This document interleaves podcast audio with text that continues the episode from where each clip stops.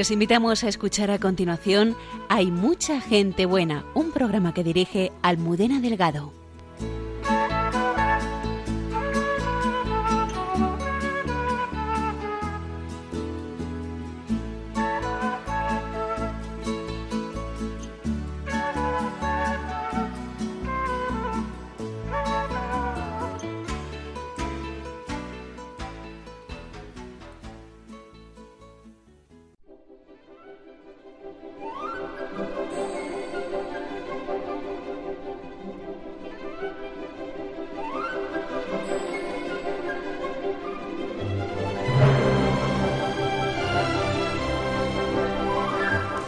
Buenas noches, bienvenidos al programa Hay mucha gente buena. Bienvenido, padre Javier Mairata. Hola, buenas noches, Almudena, y saludos a todos nuestros oyentes. Hoy los estudios de Radio María se han vestido con una enorme alfombra roja para recibir al director de cine, Juan Manuel Cotelo. Buenas noches. ¿Qué tal, Almudena? Qué gusto estar aquí. Me hace muchísima ilusión que estés con todos los oyentes de Radio María para presentar el mayor regalo que se estrena el 9 de noviembre y que llevamos esperando muchísimo, muchísimo tiempo. Y yo no te imaginas las ganas que tengo de que llegue ese día. Porque han sido, han sido pues casi cuatro años de, de preparar el proyecto, de hacer la película y ahora de distribuirla. Sí, estoy, cuando la última vez que te entrevistamos, bueno, te entrevistamos cuando Footprints, eh, ya nos hablaste de ella, ¿no? Y ya después estuviste, también te entrevistamos con plena campaña de crowdfunding para que estaba buscando fondos y enseguida salieron, ¿no? Y nos estuviste contando cosas que, a mí a mí impresionaron, ¿eh? Y lo he estado siguiendo todo el proyecto porque me parece precioso lo que propones. Sí, más que proponerlo es, es contar lo que hemos visto eh, que es tan bonito que, en fin, se cuenta solo. Pones la cámara delante, le das a grabar y sale. Es lo que hemos visto y oído, ¿verdad? Es, así. hemos contado, solo podemos contar lo que hemos visto y oído, porque no había la opción de no contarlo. Era, era demasiado bonito como para callárselo. Pues hablaremos de todo esto en nuestro programa y nos adentraremos pues en, en esas experiencias extraordinarias que seguro que habéis vivido el equipo en el rodaje. Saludamos a los habituales colaboradores de este programa y saben nuestros oyentes que pueden contactarnos en todas nuestras redes sociales que están preparadas para eh, recibiros. Comenzamos.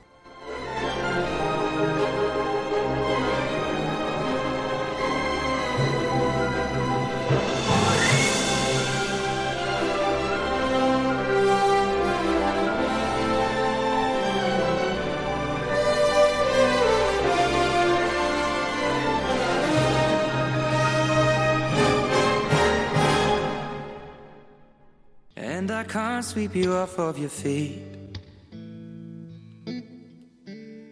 Will your mouth still remember the taste of my love? Will your eyes still smile from your cheeks? Darling, I will be loving you till we're 70. And baby, my heart could still fall as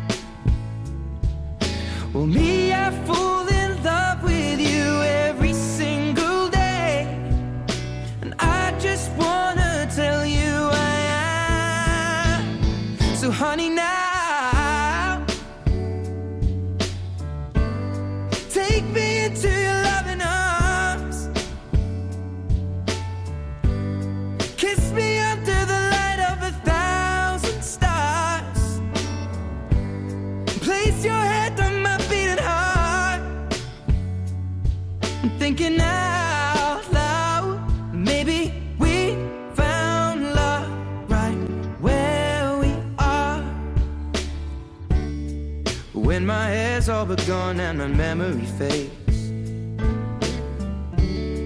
And the crowds don't remember my name.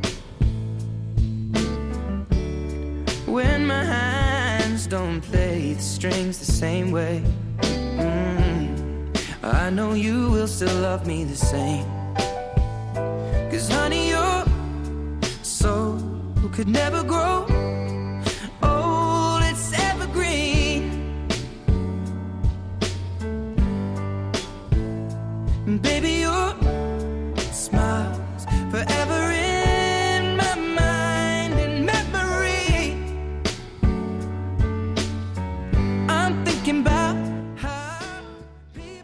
Manuel Cotelo es conocido por, por ser director de cine, pero es también, y es más importante, esposo y padre de tres hijas y una persona de creatividad desbordante, que, que se manifiesta en que es actor, guionista, productor no solo de sus películas, ya que tiene una dilatada experiencia internacional en televisión y en cine, incluso también ha sido presentador de, televisión.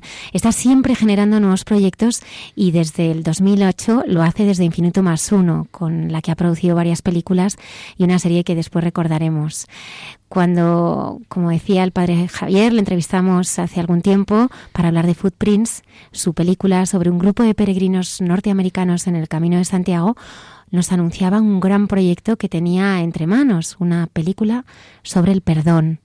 Los primeros minutos que, que, que se podían contemplar en Internet realmente ponían los pelos de punta. Eh, veíamos asesinos pedir perdón a las familias de sus víctimas. Hemos seguido con interés este proyecto y hoy tenemos aquí a Juan Manuel Cotelo. Qué bien, pues ahora ya puedo contarlo. Eres todo. real, eres real. Sí, sí, sí. Bueno, he mandado un, un- un representante virtual. Sí. Yo estoy en este momento en la cama, pero mi representante ha venido y tiene instrucciones precisas de lo que va a contar. Hoy Juan Manuel estaba... eh, se me ha ocurrido una cosa, digo, voy a ver qué películas hablan de perdón, ¿no? Y me he ido a un buscador de estos de internet de películas que están todas las bases y en qué pocas películas habla de perdón. De hecho, la más conocida es Sin Perdón. que creo que además te se inspira un poquito en alguna cosa de ella, ¿no? En la película, por lo que hemos visto en el tráiler. Eh, si uno se fija cuántas películas son sobre la venganza, o sea, un- una buena parte de los blockbusters son, son, son películas de venganza, más algunas perfectamente. Pasa algo y el protagonista se dedica a vengarse de todos hasta que mata al malo, malísimo. Y ese es el final feliz. Y ese es el final feliz. Sí, sí. Eh, ¿Qué es lo que te ha animado a ti a hacer una película tan contracorriente como hablar del perdón en un cine en que generalmente lo que se ensalza es la venganza?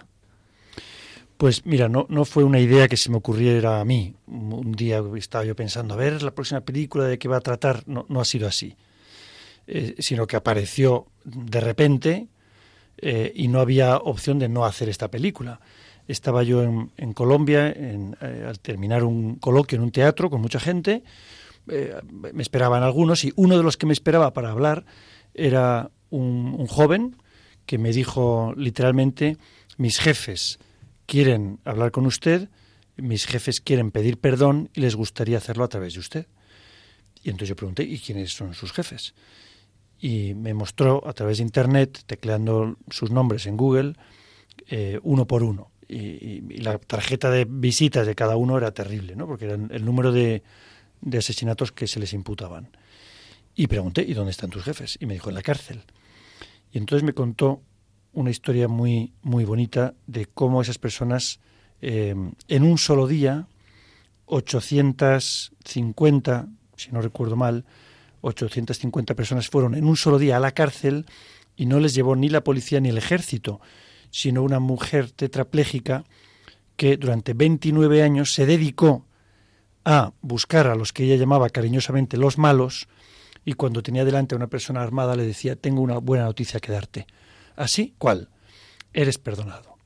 Eres amado, eres esperado incondicionalmente por Dios. Solo tienes que ir a recoger ese perdón cuando tú quieras. Durante 29 años ella solo recibió burlas y amenazas. Hasta que 29 años después, en un solo día, a través de su hijo, que continuó la misión de ella, pues estas personas fueron a la cárcel y pidieron tener a Jesucristo con ellos en la cárcel. Y una de las celdas que yo he visitado es una celda normal y corriente, pero que la han transformado en una capilla con nuestro Señor en la Eucaristía permanentemente acompañado.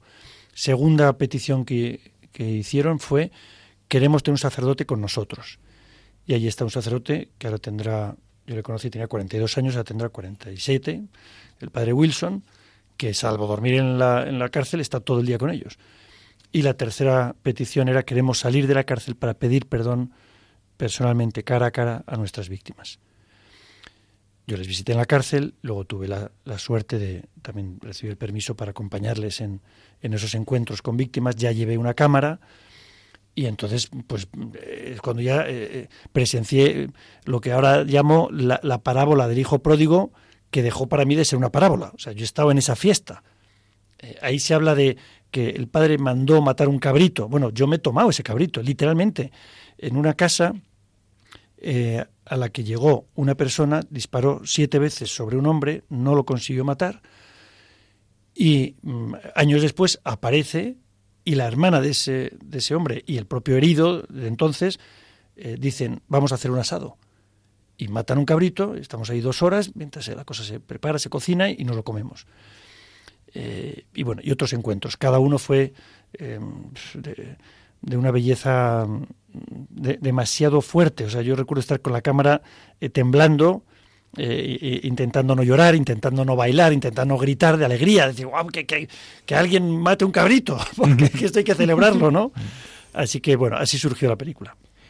Eh, ¿Qué es lo que les hace ponerse en contacto contigo? Ya sé que esta pregunta a lo mejor dice por humildad, dice no lo sé. No, no, no, no es por humildad. Que habrán es, visto, no, habrán visto no, tus películas. Sí, o... supongo yo, pero no es, no es por humildad. Realmente no tengo ni idea del proceso como es. Eh, no sé, alguien. Mira, te cuento algo que me pasó hace unos cuantos meses. Eh, me llamó otra persona también desde Colombia, desde dentro de una cárcel, y me contó.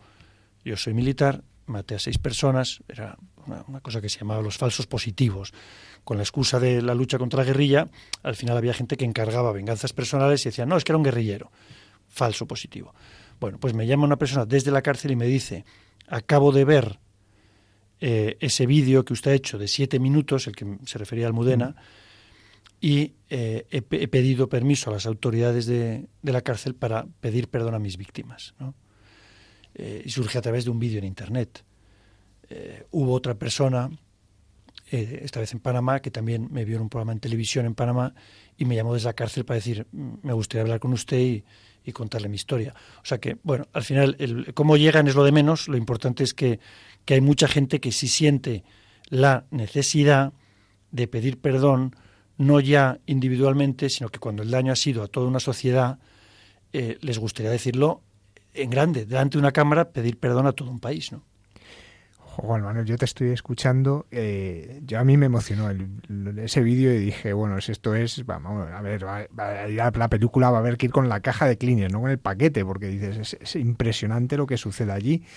Eh, para ti tiene que ser tremendo el ver cómo hay personas que a través de este instrumento que eres, eh, les está moviendo el corazón a cambiar radicalmente la vida.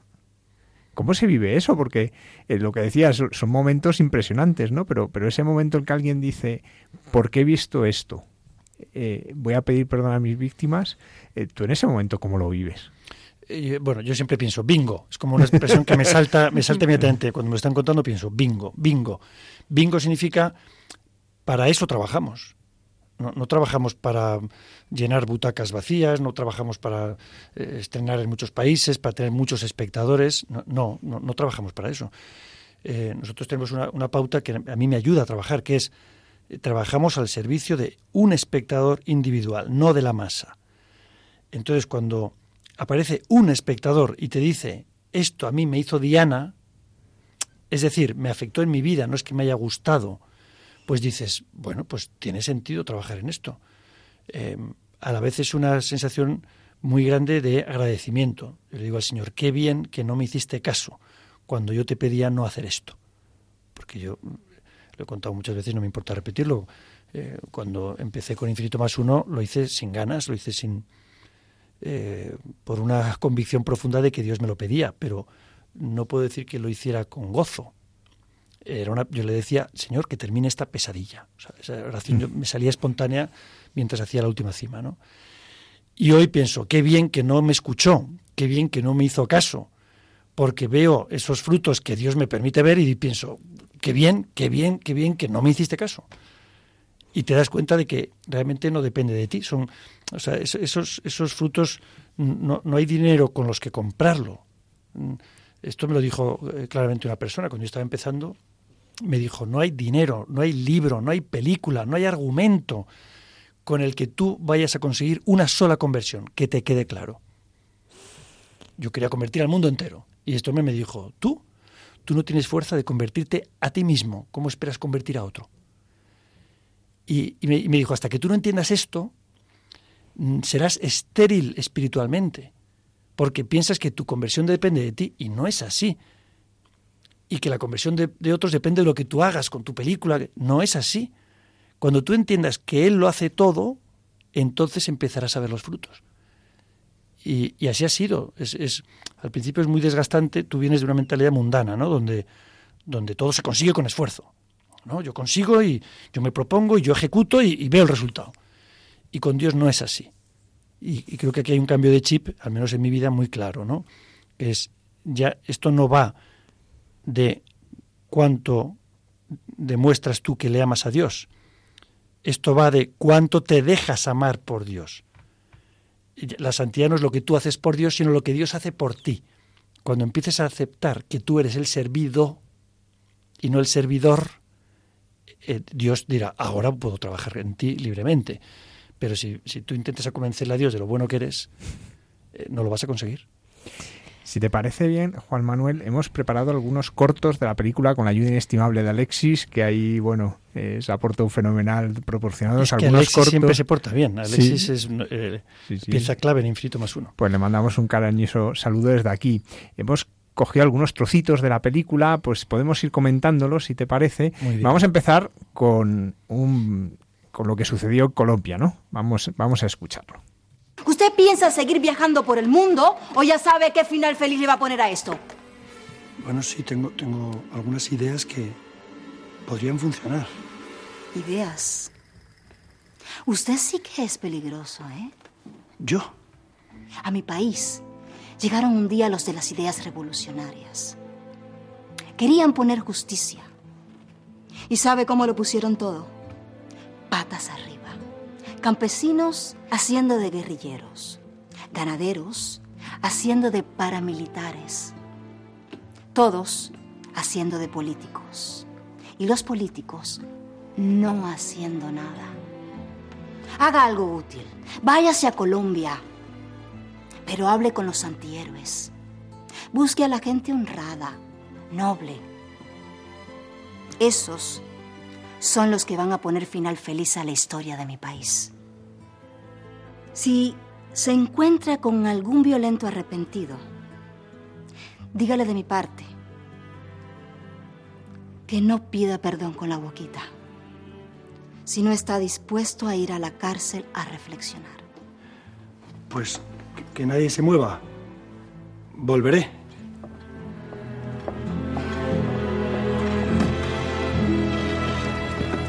Que nadie se mueva.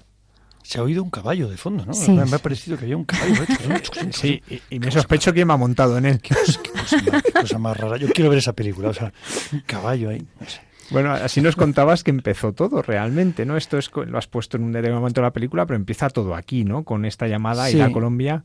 Y, y- es precioso esto, a mí me impresiona cuando lo, lo he escuchado, ¿no? Como dice, que no lo digan con la boquita, que estén dispuestos a ir a la cárcel. Y eso es lo que tú viviste, ¿no? Esta gente que iba a la cárcel voluntariamente. Sí, es decir, eh, creo que una manifestación, la primera manifestación de un arrepentimiento es estar dispuesto a contar lo que has hecho. ¿No? Eh, papá, mamá, sí, yo he roto el plato. Eh, papá, mamá, me han castigado en el colegio por esto. Eh, oye, disculpa, pero yo fui el que yo, te insulté, yo te agredí, yo te ignoré, yo te, ¿no? O sea, eh, la primera manifestación de pedir perdón es reconozco que me equivoqué, lo hice mal. Y, no sé si ahí termina todo. Luego ya no, hay mucho más que añadir. Podemos jugar con el tono de voz con el que se dice lo hizo mal, que no es un tono arrogante, sino un tono humillado, ¿no? Entonces, bueno, mm, no sé por qué exactamente eh, la- idea de esa secuencia es que, claro, eh, a veces eh, hemos aprendido mientras hacíamos esta película que se, eh, se prostituye la palabra perdón eh, se manipula, se chantajea la palabra perdón. Y parte del arrepentimiento es estoy dispuesto a pagar mi penitencia. Yo recuerdo de pequeño, estos días lo he, lo he recordado en alguna entrevista, y es un recuerdo que me ha venido estos días, que no, no- no es, no es que me acordara toda mi vida de esto, pero he recordado el momento en el que una vez yo me había portado mal en casa Y mi padre me dijo, castigado, a tu cuarto, a pensar. Eh, ese era el castigo, a tu cuarto a pensar. Y entonces yo, eh, eh, hábil chantajista, le decía a mi padre, pero papá, tú me perdonas, ¿verdad? Y mi padre me decía, claro que te perdono. Bueno, entonces no me castigas, ¿no? Claro que te castigo. para que pienses, para que reflexiones. Y tú mismo vas a abrir la puerta para salir cuando tengas claro que no lo vas a volver a hacer. Y pidas perdón a tus hermanos, a tu madre, a mí, a quien correspondiera, ¿no? Y yo entraba, claro, rabiando y pataleando a mi castigo, no comprendía eso de que ser perdonado y castigado a la vez. Pero hoy lo comprendo y agradezco aquellos castigos. Eh, el, el tema para mí es la palabra castigo, y lo vemos así en la Biblia, eh, nunca es sinónimo de venganza. Y a veces ahí está el error, en entender castigo como me voy a vengar. Como yo no soy malo, mm, pues no me vengo matándote, pero casi. Eh, te voy a hacer que pases frío, hambre, calor, soledad, que, sufras, que sufras. Y, y, ese no es el sentido del castigo. Si tú lo ves en la Biblia, cuando Dios castiga, siempre es una oportunidad para reaccionar. Eh, lo, veo clarísimamente en, el caso de, Moisés y el faraón. Eh, Moisés, a, Dios no le queda más remedio que decirle, mira, dile, dile al faraón que le voy a mandar una plaga. Porque es que no te está escuchando, no, quiere liberar a mi pueblo. Y tuvo la suerte el faraón de que Dios le mandó una plaga. Yo lo veo como una suerte, pero ¿qué suerte estuviste? Y, entonces se empecinó, no, no me vale la plaga. Mira, vas a tener suerte, te voy a mandar otra hasta siete, que, en la Biblia es número de eh, plenitud. Todas las veces que haga falta, te voy a castigar hasta que reacciones. Eh, y al final, si sucumbes, no podrás decir Dios no me dio la oportunidad. Y creo esto se puede aplicar a la sociedad. Vas a tener la suerte de pagar una pena por lo que has hecho. No te vamos a destruir, claro que no. Y, y durante la pena, nuestro objetivo, y esto daría para una reflexión a nivel pública de gobernantes, el objetivo no puede ser la venganza. Ya le tenemos y ahora que sufre y se pudra en la cárcel. No, no hay ningún interés en que se pudra a nadie. ¿Cuál es el final feliz? El auténtico final feliz es vamos a recuperar en ti aquella inocencia con la que llegaste al mundo. No, no, sabemos qué te ha pasado para que tú hayas llegado a hacer esto, pero confiamos en que todavía queda en ti suficiente semilla de bien como para recuperarte. Y entonces es la final, el final feliz es sales de la cárcel convertido en una persona nueva. Pasa que alguien que pide perdón, como sucedió, ¿no? Te buscaron porque querían pedir perdón, pero no, no debe ser tan fácil encontrar quien quiera perdonar. Escuchamos. Piensa en las víctimas. Si yo lo hago por ellas, han sufrido tanto que solo pueden recuperar la paz con la venganza. Ojo por ojo, diente por diente. Pero mire, si quiere, hagamos una cosa. Busque una víctima que esté dispuesta a perdonar. Y cambiamos de guion. Pero se lo advierto, le va a costar mucho encontrar a una persona con un corazón tan grande. Juan Manuel, ¿te, costó mucho encontrar a esa persona dispuesta a perdonar? Pues no. Lo cierto es que estoy convencido de que hay muchísimas personas, no ya dispuestas a perdonar, sino que practican el perdón a diario. Eh, creo que el problema está en que eh, siempre llama más la atención lo malo que lo bueno. Eh, si alguien da un puñetazo, todos vamos a hablarlo. Si alguien besa a alguien, no, lo vamos a comentar. si alguien grita e insulta, vamos a. Uy, he visto a uno insultando y gritando. si alguien le dice un piropo bonito a otra persona, no, no, lo vamos a comentar, ¿no? Si alguien perdona, no va a ser noticia. Y si alguien dice yo no perdono, lo vamos a comentar. Entonces, eh, no es difícil, no, me fue difícil en absoluto encontrar a gente que perdonase. De hecho, en esos encuentros que antes he mencionado, en los que acompañé a las personas eh, cuando iban a pedir perdón, mi sorpresa fue que sucedió de modo inmediato.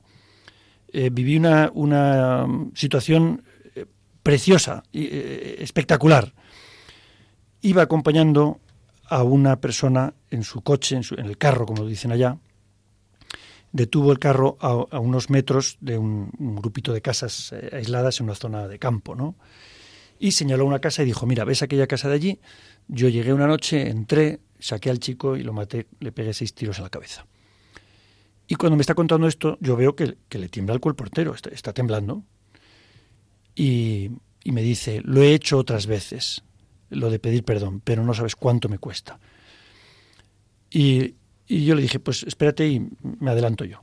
¿no? Le vi que estaba tan temblando y déjame, pues yo, espérame en el coche, ¿no? Entonces me acerqué allí, eh, pues poco a, preparar su llegada. No le esperaban. Había una niña con una que estaba con la pierna en alto, con un vendaje. Uy, ¿qué te ha pasado? No, pues que me caí de la moto, de la bici. Ah, vaya, y tal. Estaba hablando yo de tonterías, ¿no? Hasta que la mujer me dijo, la madre de la familia, me dijo, dígale que venga. Bueno, me quedé así sorprendido y me dijo, porque esta noche soñé que Jesucristo me decía que usted iba a venir a mi casa con el asesino de mi hijo. Dígale que venga. Bueno, eso puso las cosas muy fáciles. Regresé a, al carro, le dije, te están esperando. Él tomó una guitarra que había comprado porque sabía que en esa casa alguien tocaba la guitarra, como regalo, como gesto. Y cuando y yo ya me puse a grabar con la cámara. Y cuando él llegó a, al, al atrio de esa casa muy, muy sencilla, ella se puso en pie, le abrazó en el cuello, un abrazo fuerte, ¿no? Y le dijo, eh, esta es su casa, yo soy su madre, usted es mi hijo, ¿qué quiere tomar? Y sacaron allí un, jugo, algo para picar. Ah, ha tenido una guitarra, qué bien. Ah, sí, sí, pues es un regalo. Ah, qué bueno, vamos a tocar la guitarra. Y a, y a los cinco minutos estaban tocando la guitarra, estaban cantando, eh, estaban ce celebrando.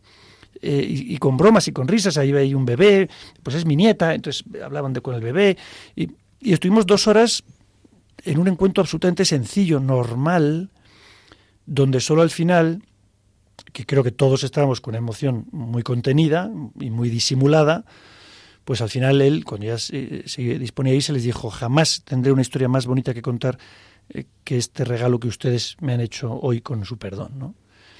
Y otro abrazo, otro beso y, se fue, ¿no? Y dices, pues fue difícil. Pues no, me lo encontré.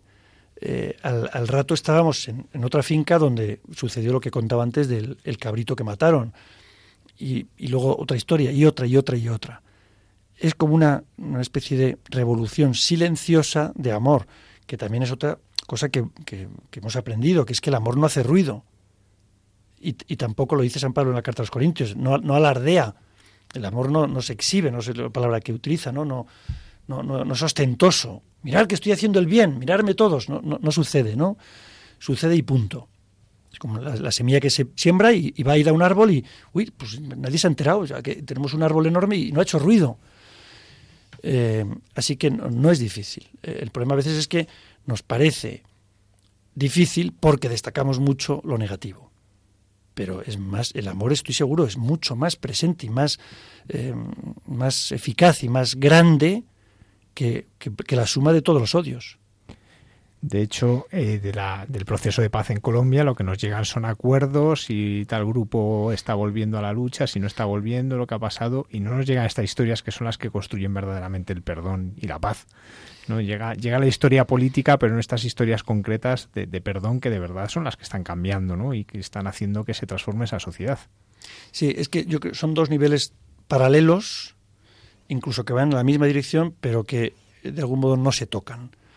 Eh, uno es el nivel fuerte, el auténtico, que sucede a nivel de a, nivel de a ras de suelo. ¿no? que es el perdón permanente, constante, que estoy seguro sucede en todos los conflictos del mundo. En cualquier guerra, yo recuerdo las historias de perdón que yo he escuchado en mi casa de la, de la guerra en España. Yo, he sabido que una de mis abuelas estuvo en un pelotón de fusilamiento 40 años después de que muriera. Y, y, porque otra persona que era mi madrina me lo contó poco antes de morir. Tú sabes que a tu abuela, wow, ¿y por qué no me lo contaron durante 40 años ese perdón? Pues tal vez, no lo sé, para protegerme a mí de la semilla del odio. A mí y a toda la familia. Eh, entonces, ¿que hay reconciliación? Claro, en todo el mundo. Estoy seguro, en todo el mundo. Eh, hay personas que reciben esa gracia para perdonar y para pedir perdón, porque para las dos cosas hace falta ayuda, eh, inmediatamente. Y otras personas que, que, tardan años en que suceda. Y, ambas cosas son válidas, es comprensible eh, la, lentitud para, para, para, recuperar la paz, como también es comprensible el milagro del perdón cuando sucede de modo eh, instantáneo. Preguntémonos, ¿qué final feliz queremos ofrecer a nuestros espectadores? ¿Lo de siempre o algo realmente revolucionario? Rompamos los tópicos, reinventemos la historia, seamos libres. Juan Manuel, ¿por qué has querido buscar el final feliz a tantas historias de dolor? No lo he buscado, lo he encontrado.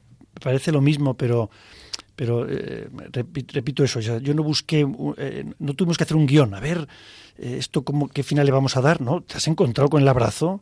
Cuéntalo, ¿no? Pero el objetivo de hacer toda la película creo que se resume en una sola palabra, que es dar esperanza.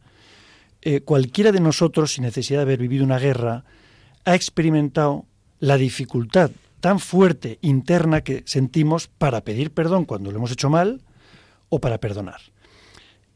Y creo que nada te da más esperanza que ver a alguien que ya lo ha hecho y que le va bien. Eh, estoy seguro que no podemos encontrar un caso de alguien que diga, mira, yo, yo pedí perdón y me fue mal. Eh, o yo perdoné y cómo me arrepiento de haberle perdonado. No sucede. No sucede. Ese, ese acto de pedir perdón y ese acto de, de perdonar te libera automáticamente. Em, entonces dices, ¿por qué contarlo? Porque es urgente. O sea, yo no sé si es porque, porque tengo la obsesión de haber hecho esta película durante estos años. Esto es como cuando estás esperando un hijo que solo ves embarazadas por la calle. Dices, Mira, otro, como yo. Pero realmente pienso, uy, ¿cómo, no me he dado cuenta antes de la urgencia de este tema? No es un tema que está bien, no es un tema que es interesante, que es positivo, que es bueno. Yo, le pongo este calificativo. Esto es urgente. Es como si nos estuviéramos desangrando y nadie ofreciera una vacuna a nuestra enfermedad, sabiendo que existe, que es gratuita, que se ha probado un millón de veces, que funciona, que es al alcance de cualquiera, que no hay que ser un superhéroe para, para que, hacer que funcione. ¡Wow! Pues esto habrá que contarlo, ¿no? Porque estamos un poquito desanimados. Y, además veo eh, muy presente la tentación de la tristeza, eh, que se expresa en Uf, qué mal está el mundo. cómo están los jóvenes. y las personas mayores. Uy, los políticos. Uy, los bancos. Uy, los periodistas. Uy, los. Y dices, oye, aquí no se salva nadie. Y el problema no es que no es que sea falso que, el panorama está gris. El problema es que concentramos la mirada solo en lo gris o en lo negro. Tú, imagínate que salimos ahora del estudio y por la noche está eh, un cielo completamente despejado de nubes y invadido de estrellas. Nadie diría, oye, ¿cuánta oscuridad hay aquí? El comentario espontáneo es, ¿cuántas estrellas? A pesar de que, en proporción, haya más oscuridad que estrellas, pero es que en la oscuridad lo que destaca es la estrellita. Y si no hay una, sino eh, un número incalculable, decimos, wow, está oscuro el panorama, sí, sí, pero cuánta luz veo allí. Y creo que lo mismo se puede aplicar, perdón, a cualquier historia, no ya de perdón, sino de amor, de generosidad, de, humildad, de alegría. Puedo pasarme todo el día eh, lloriqueando y quejándome y, lamentando la situación, o hacer ese esfuerzo que va a ser contagioso para mí y para los demás, de yo tengo que hacer el esfuerzo de poner mi vista en el punto de luz, confiando en que esa luz es real, eh, es contagiosa. Eh, si todo el día estoy diciendo que mal está todo, que mal está todo, voy a, no sé, yo, creo que se añade un plus eh, que es muy paralizante cuando concentramos nuestra mirada y nuestra conversación en lo negativo. Juan Manuel, a lo mejor algunas de las personas que, que nos están escuchando, pues les parece imposible perdonar, porque les han hecho daño, porque están heridos, porque a ellos nunca a lo mejor les han pedido perdón y ahora me gustaría que tú pues les hablaras mirándole a los ojos y, y tú les dijeras desde tu experiencia, desde tu vida, a través también de todo lo que has vivido en esta película. ¿Y qué les dirías a las personas que nos escuchan y les es imposible perdonar? Eh, les diría, en primer lugar, si ya has descubierto que es imposible perdonar para ti, acércate a un supermercado y compra una botella de champán porque la fiesta está a punto de empezar. No la descorches.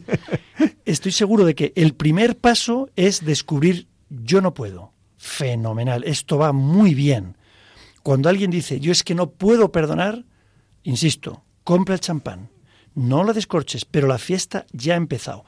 Porque, y, y yo confirmo, la buena noticia es, te confirmo que tú no vas a poder.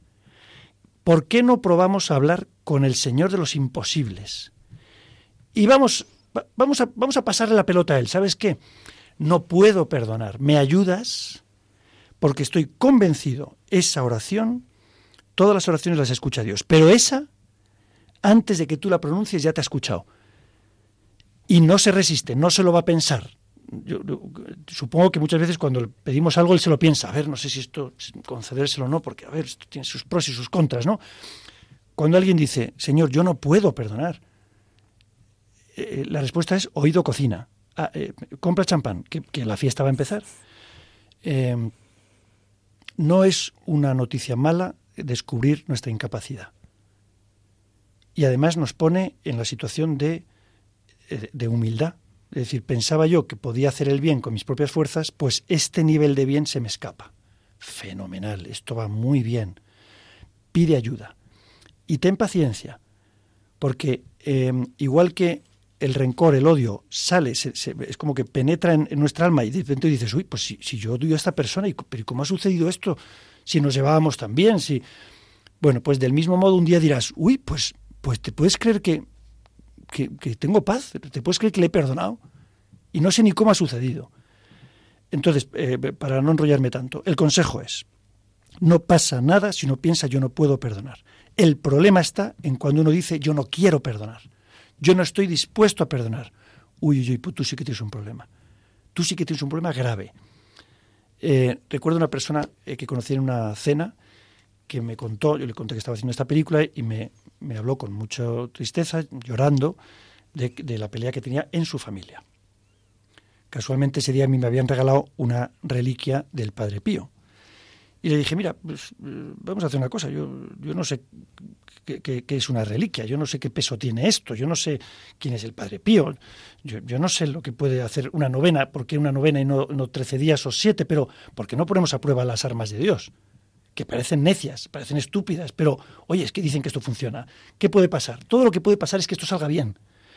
Empezamos a rezar ahora juntos y luego tú te llevas la reliquia y durante nueve días, tú por tu cuenta, yo por mi cuenta. Y a ver qué pasa porque verdad que no puedes perdonar. No, no, yo no puedo perdonar. Fenomenal, este es el momento de rezar. Eh, pasaron meses y un día me la encuentro eh, en un aeropuerto y me dice, ¿te puedo dar un abrazo? Sí. Y me dice, mira, te voy a contar lo que pasó. Yo un día le dije a Dios, ¿sabes qué? Yo no puedo perdonar a mis hermanas y mi voluntad es estrangularlas. O sea, lo que yo quiero es estrangularlas.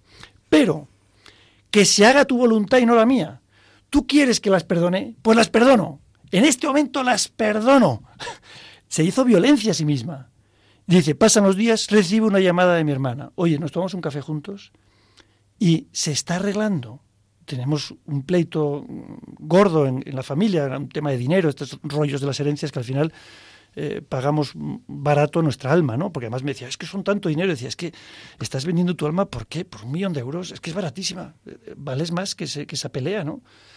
Bueno, eh, no sé cómo he llegado hasta aquí, pero a lo que voy es, cuando alguien diga, yo no puedo perdonar, uno, ya has dado el primer paso, darte cuenta. Dos, pide ayuda al Señor de los imposibles y a quien tengas cerca. A veces hace falta, Dios a veces se manifiesta en, en que tienes a alguien que te dice, oye, léete este libro. Oye, acompáñame a esta charla. Oye, pues he escuchado este podcast en Radio María que hablan del perdón, escúchatelo. Y esa es la ayuda de Dios que te llega en forma de podcast. O sea, eh, pero estoy seguro, eh, querer eh, que suceda ya es el primer paso, es el definitivo. Aparte de en Colombia, también has estado en otros países. Vamos a escuchar eh, un momento una voz que para una generación es una voz que es conocida. Yo me acuerdo que en Bilbao habían puesto una bomba en el coche de un policía y habían matado a su hija, que iba con él, que, le, que iba con él en el coche. Y yo dije, yo me pasa algo así, vamos, a mi hija es que la tocan un pelo y yo toda la vida me pasaría para vengarme. Eso lo he dicho yo, pero yo no sé lo que pasa cuando te pasa a ti eso, pues será Dios que se mete en ti y dice, pero no seas tonta, ¿cómo vas a tener que, que estar toda la vida eh, amargada? No puede ser. Yo tenía que hacer una niña feliz. Es obligación de una madre ser que hacer a su hija lo que haga falta para que, para que sea feliz. Y como yo creo que sin perdón no hubiera sido, pues hay que perdonar. El cordón umbilical ese que tenemos entre el terrorista y la víctima, zas, cortada. Te perdono. Yo lo único que te digo es que el perdón te cura y te hace que, vivas feliz, cosa que no lo hace el, odio. La madre de, de Irene Villajo, Manuel, ¿el perdón es un regalo más grande para el que perdona o para que el que es perdonado? No, no lo sé, no, no, he, puesto en la balanza. Sé que en ambos casos es un regalo muy grande. Eh, el que perdona eh, hace un regalo, pero a la vez lo está recibiendo. Porque cuando tú no perdonas, llevas un peso muy fuerte, que te tiene paralizado, que te tiene angustiado, que te tiene incómodo, eh, triste, en fin, todos, todos conocemos la experiencia, ¿no? Y cuando somos perdonados, eh, lo mismo, el, peso es muy fuerte, ¿no? ¿cómo es posible que yo sea amado después de lo que he hecho, ¿no? Entonces, en ambos casos es un regalo. Esto es como cuando llega la Navidad y, te encuentras que hay regalos, intercambio de regalos, ¿no? Y dice, ¿cuál es más grande? Bueno, pues, eh, en todos, en cada regalito hubo un gesto de amor, ¿no? Mira, pensé en ti y te lo manifiesto con este detallito, ¿no? Pues eh, es un regalo que es de doble dirección, eh, y, que cuando uno lo da también lo recibe. Yo nadé como los salmones contracorriente, porque ni la sociedad ni la familia quieren un perdón, no, no conocen el perdón. Y es lo que tenemos que rescatar en las familias, el verdadero perdón de acá, de adentro, no de boca para afuera. Esto que dice, dice, nos decía, la gente en el fondo tiene una necesidad de perdón, pero es verdad que, parece como, pues eso, pues porque muchas veces lo que se nos transmite es la venganza, esta falta de esperanza, ¿no? Que comentabas antes. Eh, ¿Qué sucede cuando uno no es capaz de perdonar?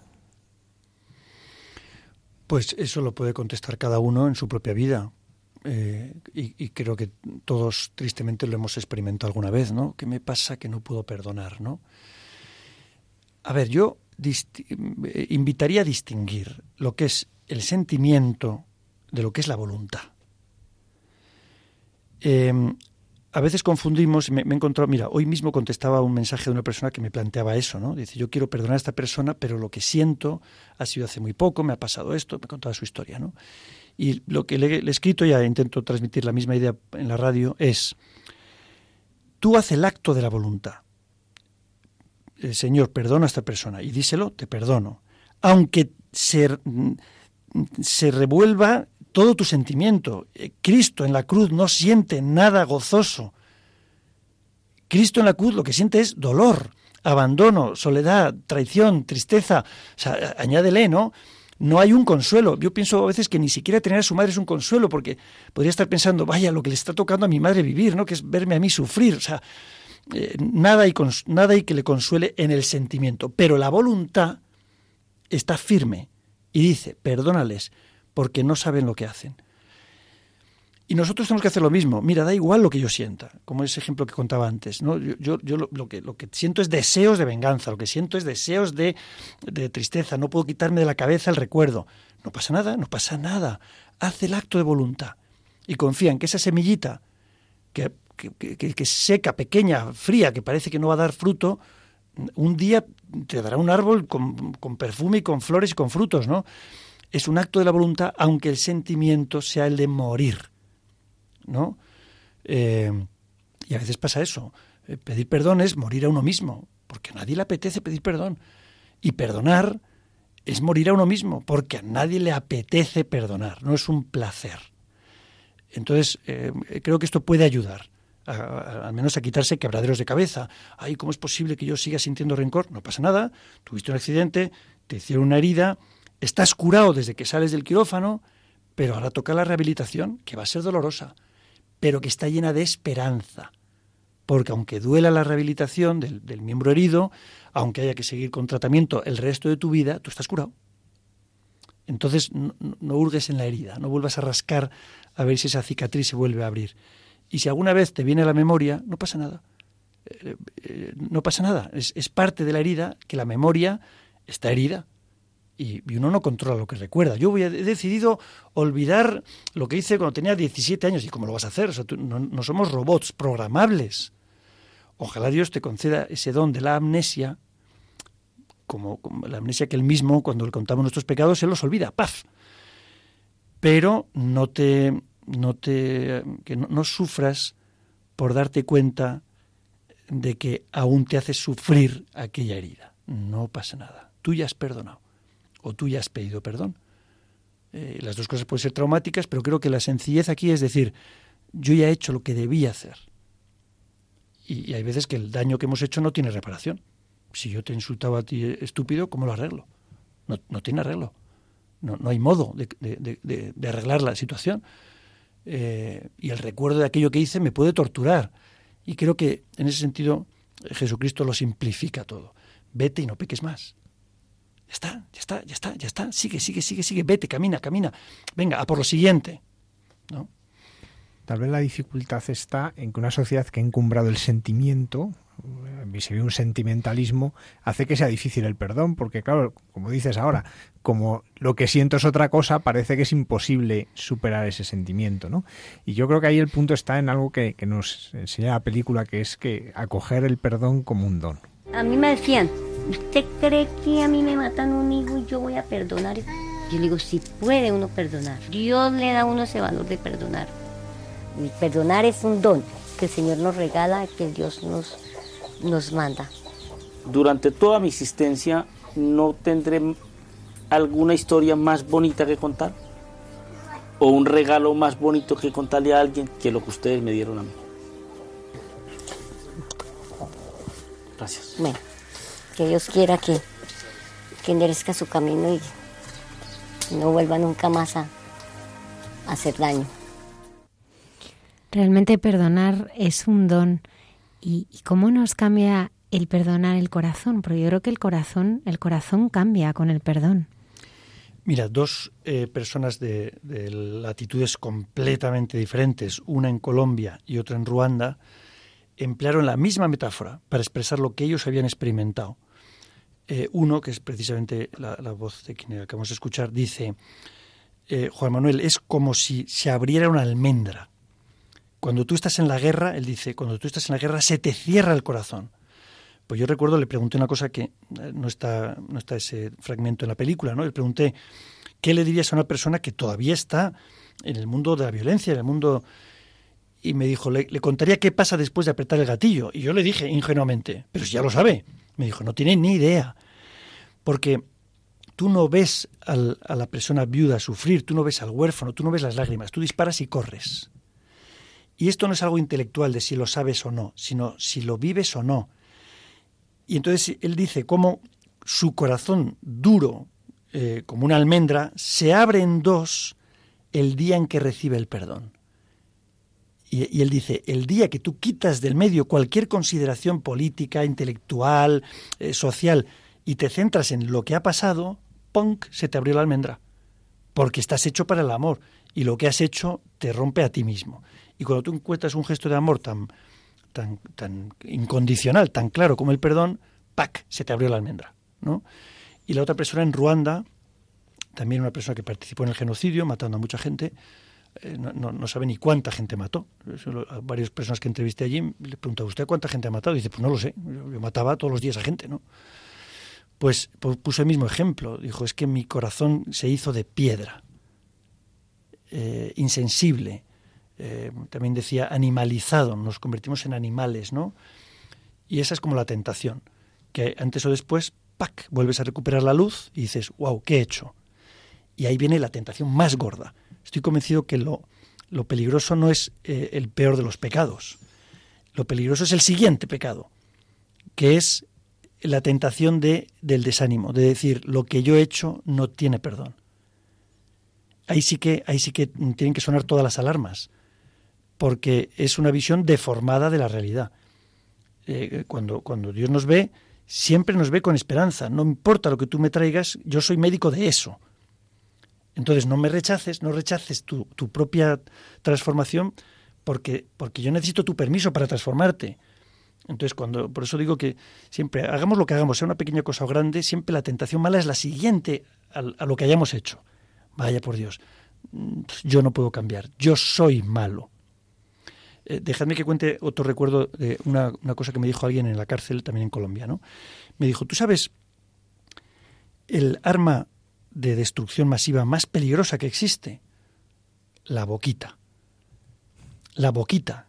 Con la, con la boca se puede matar a gente. Y ¿sabes lo peor que se le puede decir a alguien con la boca? Y me dijo, una, un modo equivocado de utilizar el verbo ser. Cuando tú dices, este es un asesino, eso no es cierto, aunque haya asesinado.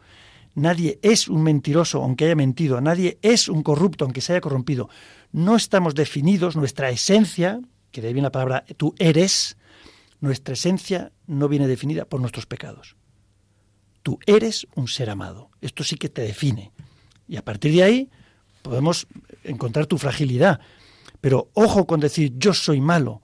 No es cierto no es tu esencia. Nuestro propio eh, Padre Dios diría, ¿qué estás diciendo, hijo mío? ¿Cómo vas a ser malo si te echo yo? Tú no eres malo, tú eres bueno, con capacidad de hacer cosas malas, pero déjame que te arregle, déjame que recuperemos tu esencia. Tú eres un ser amado y digno de ser amado por otros. Eh, y, esta es la gran noticia. Estoy convencido que dices, condensa el Evangelio en, una sola frase. ¿Cuál es la buena noticia que hay que anunciar? Que somos amados pero no cuando somos buenos, sino especialmente cuando hacemos cosas malas. Se vuelca el amor de Dios, ¿no? Así que esta es la buena noticia. Somos amados. Lo nuestro claro que tiene perdón. Lo nuestro claro que tiene arreglo. Hay un cielo que nos está esperando. Juan Manuel se te oye hablar, uno que cometió 300 asesinatos, otro 10.000, ¿no? Yo mm, invitaría a los oyentes a, a, que en este momento vamos a escuchar una de esas personas que, que confiesan esto, que piensen ¿cómo se sentirían delante de alguien que les dice algo como esto? ¿De cuántos asesinatos estamos hablando? Muchas, no sé. Con mis propias manos, unas 300 personas. Y bajo mis órdenes, unas mil.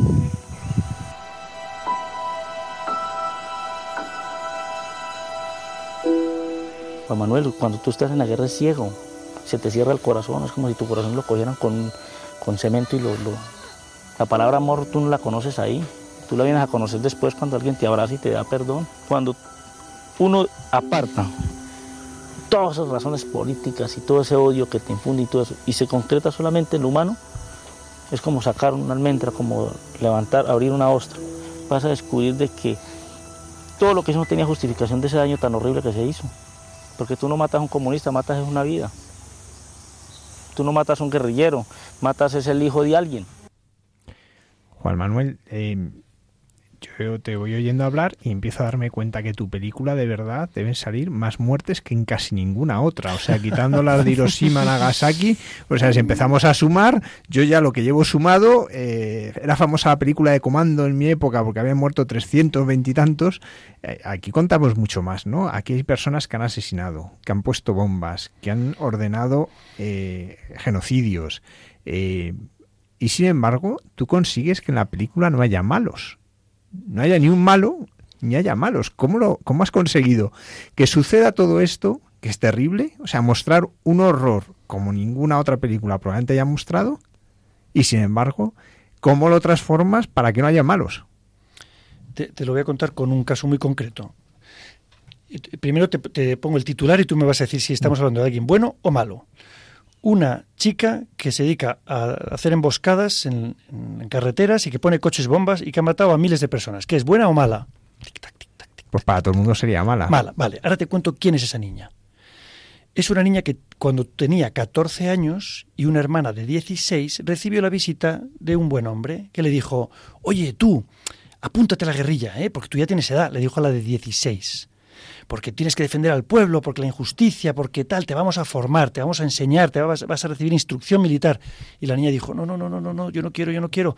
Sí, sí, sí, tú tienes que ser, no, no, no, no quiero. ¡Zas!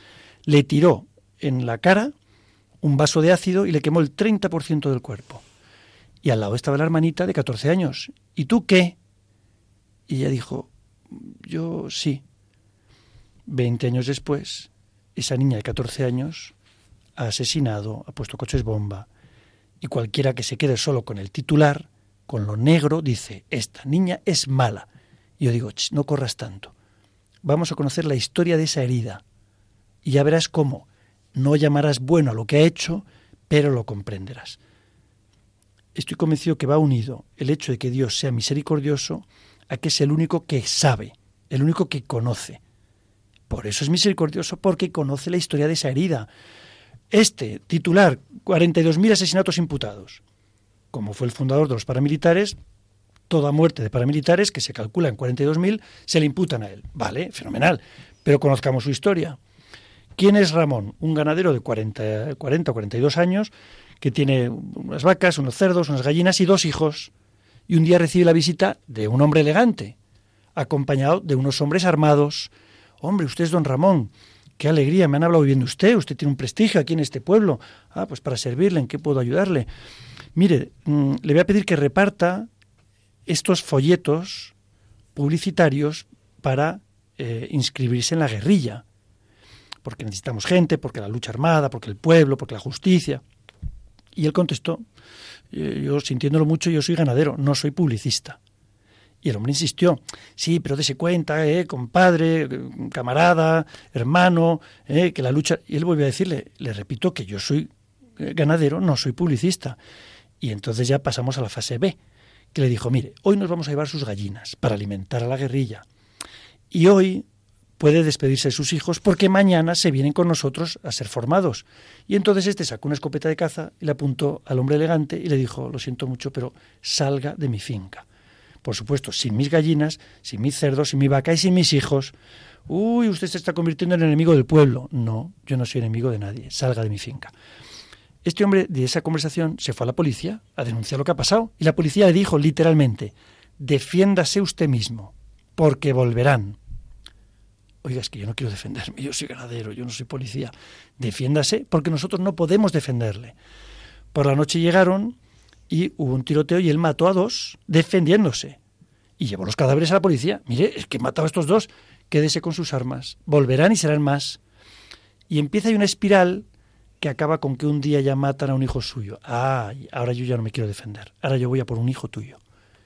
Y a partir de ahí empieza la locura. Claro, dices, eh, hizo cosas terribles. Terribles, asesinatos, eh, todos injustos. No hay un asesinato justo eh, y dices, ya, ya, qué mal lo hizo, pero como, como te comprendo, y cómo deseo no ser tentado como lo fuiste tú. Porque sé cómo me pongo cuando alguien me mira mal, o sea que no puedo, no quiero ni imaginar cómo soy yo cuando soy tan tentado como lo fuiste tú. Juan Manuel, esto para ti es una escuela de aprender a no juzgar, por lo que me cuentas. Pues sí, es una escuela de, de, vida diaria. Em, eh, claro, estas historias tan, tan, tan extremas, ¿no?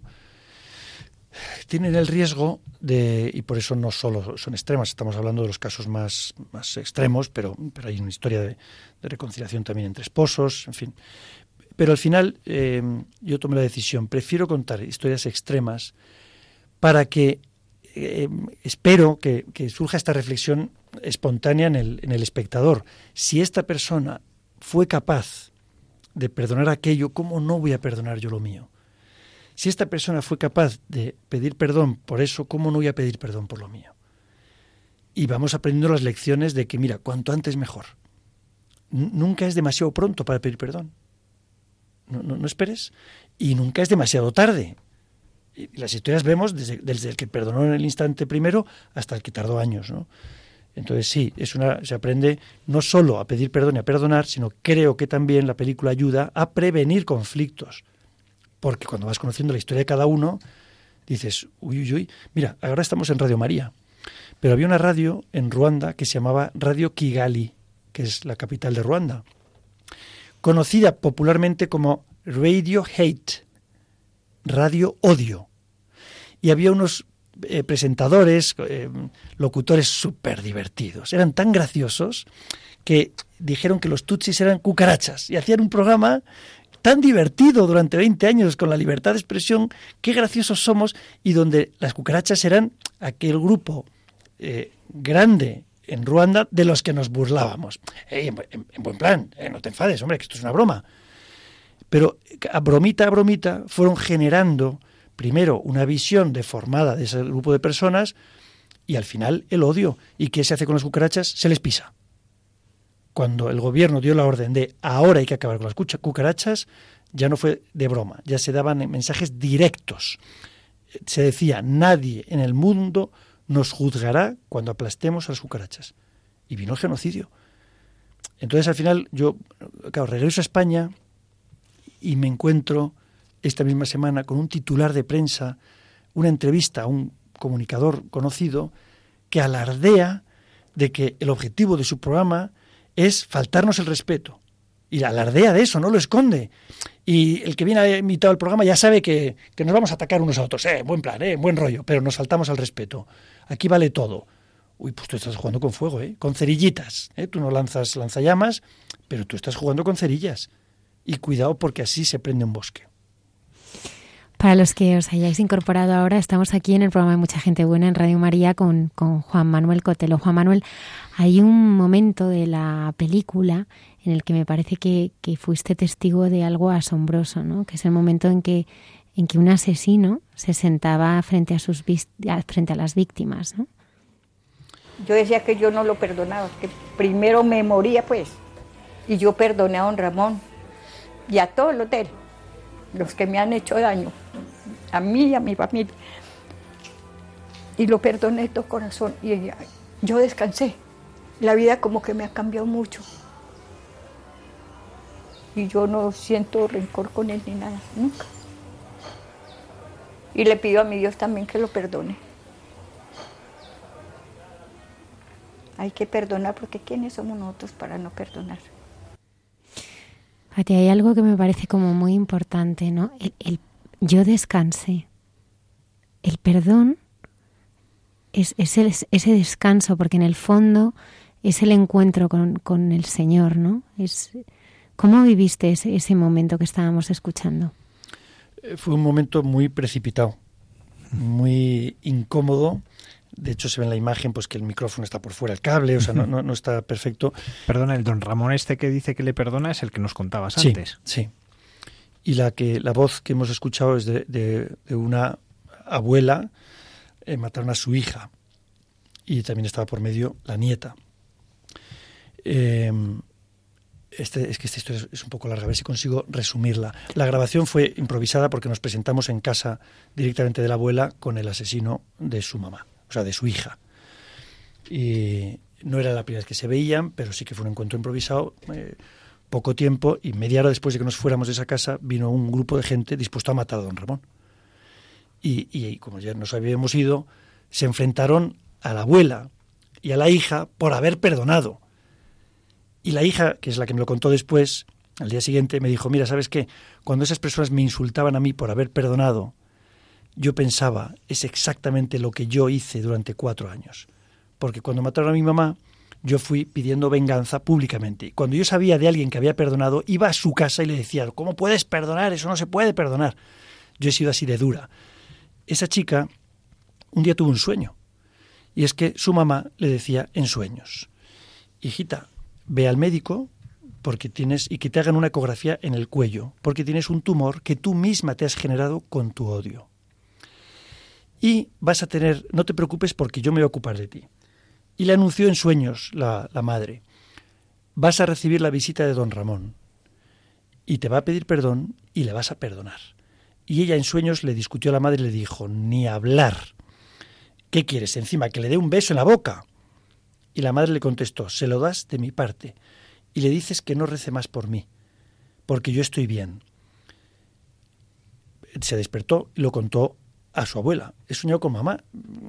Y la abuela le dijo, pues ve al médico, pero mamá, ¿qué tontería estás diciendo? A la, abuela, pues voy al médico, ha sido un sueño. No seas tonta, ve al médico. Y efectivamente, le hacen la ecografía en el cuello y encuentran el tumor. Y es cuando ella dice, yo que he hecho de mi vida con tanto odio, cuatro años odiando para esto, no merece la pena.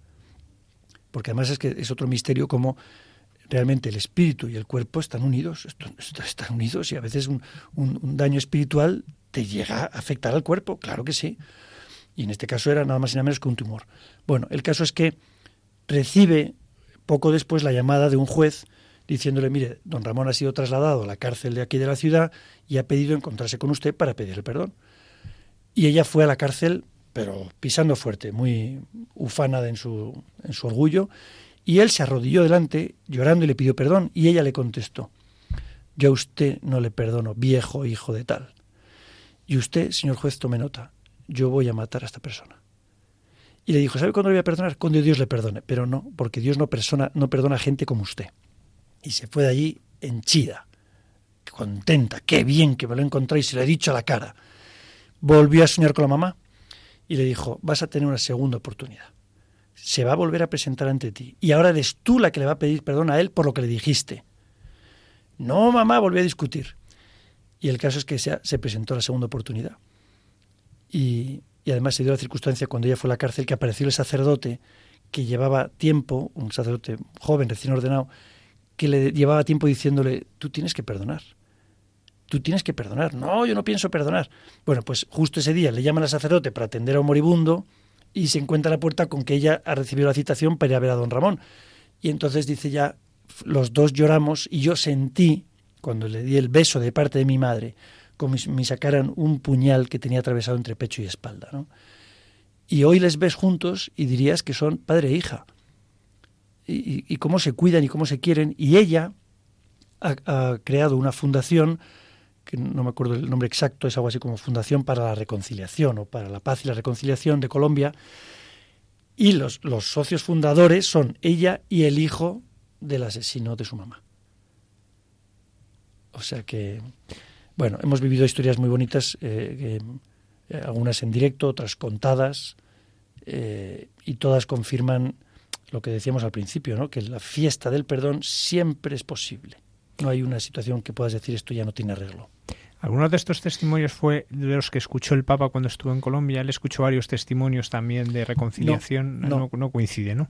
No. en concreto, esta, esta mujer que se llama Jenny estaba allí en la sala, pero no, no fue de las personas que hablaron. No, no hablando del Papa Francisco, el Papa Francisco muchas veces habla del perdón más en la vida cotidiana, ¿no? Porque es verdad que nos contabas que has elegido situaciones muy dramáticas porque dices, bueno, si uno es capaz de perdonar esto, pues, pues a lo mejor uno es más fácil perdonar a mi hermano, a mi esposa. Aparecen las suegras algunas veces y, los, y, los, platos. Claro, pues vamos a escuchar cuando habla, porque el Papa siempre habla, dice, en la familia hay tres palabras, ¿no? Que son gracias, permiso, por favor, y perdón. Vamos a escuchar una de esas veces que ha hablado del perdón. Finalmente el perdón tercera palabra, es el mejor remedio para impedir que nuestra convivencia se agriete y llegue a romperse.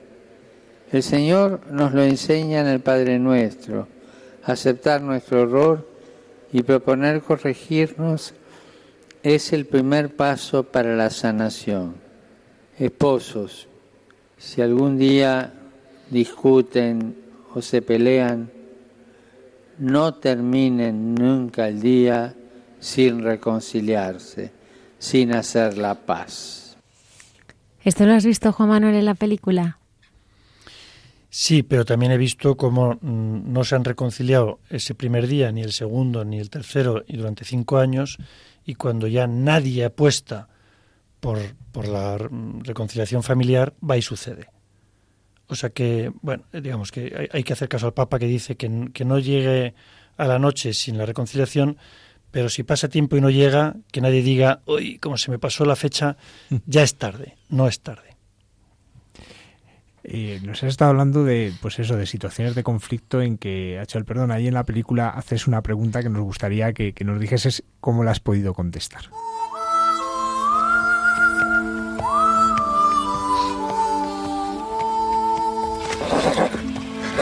Durante mi largo viaje de regreso, caí en la cuenta de que hasta ahora, en todos los conflictos con final feliz, había tres protagonistas implicados.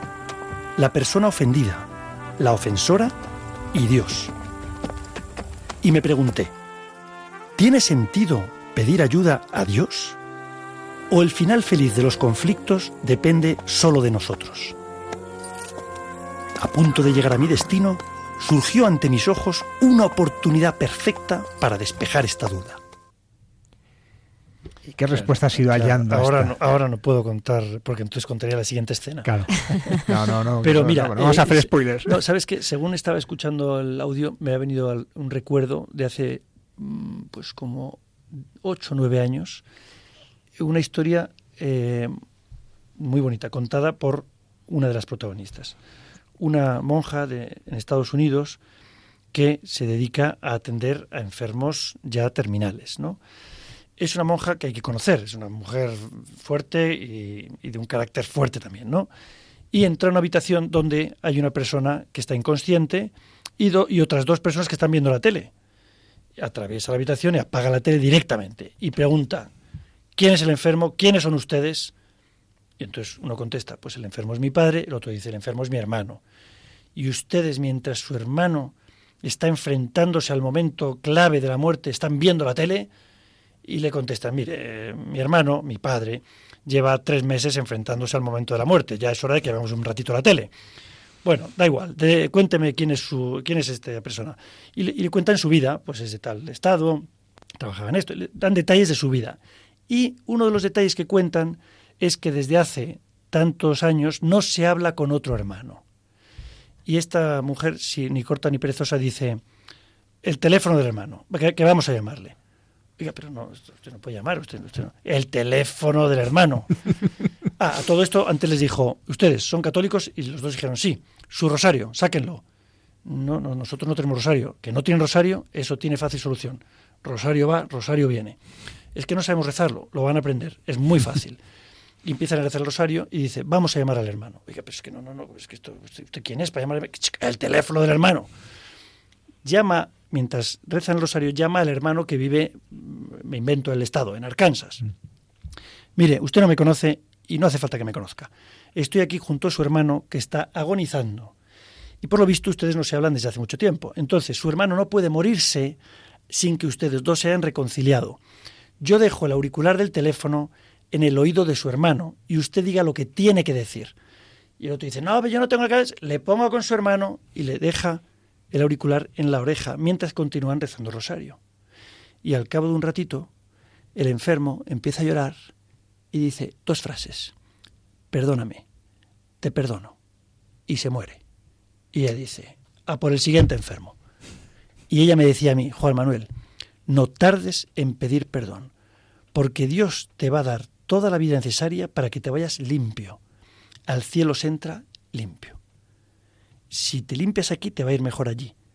No tardes en pedir perdón. Eh, eh, el, el- el rencor, el odio, te deja una mancha en tu vestido. Y hablaba en estos términos, ¿no?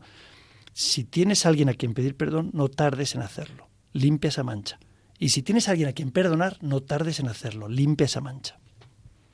Una cosa que aparece también es eh, la importancia de la oración, ¿no? Porque lo que decías, ¿no? Que, que en esto al final es algo que excede nuestras fuerzas. Vamos a escucharlo.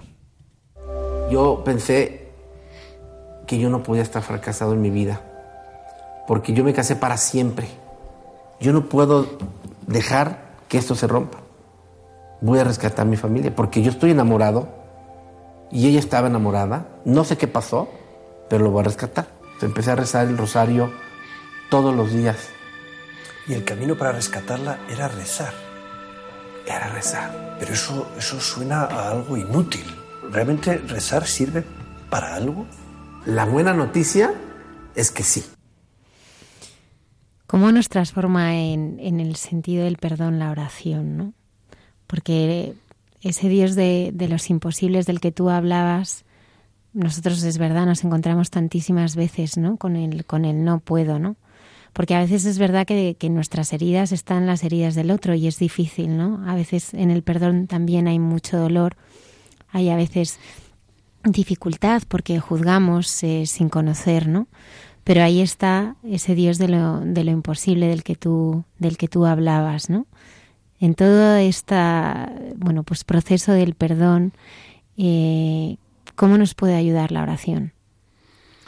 No sé cuál es tu experiencia, pero a mí me pasa que cuando estás rezando, que no es necesariamente hablando, ¿no? Hay veces que, que yo le digo así en mi oración es, uff, ay, o estoy cansado y se acaba la oración. Pero estás en oración.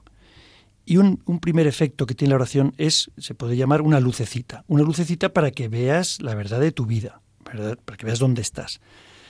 Cuando alguien realmente se acerca a rezar con la intención honesta de cumplir la voluntad de Dios, puede pasar que tú estás preocupado de que, de no, que no sabes cómo perdonar a alguien y la lucecita lo que te muestre es aquello de lo que tú tienes que pedir perdón. Y, y te cambian los papeles totalmente y vas de víctima a la oración y acabas dándote cuenta de que no, tú eres el agresor.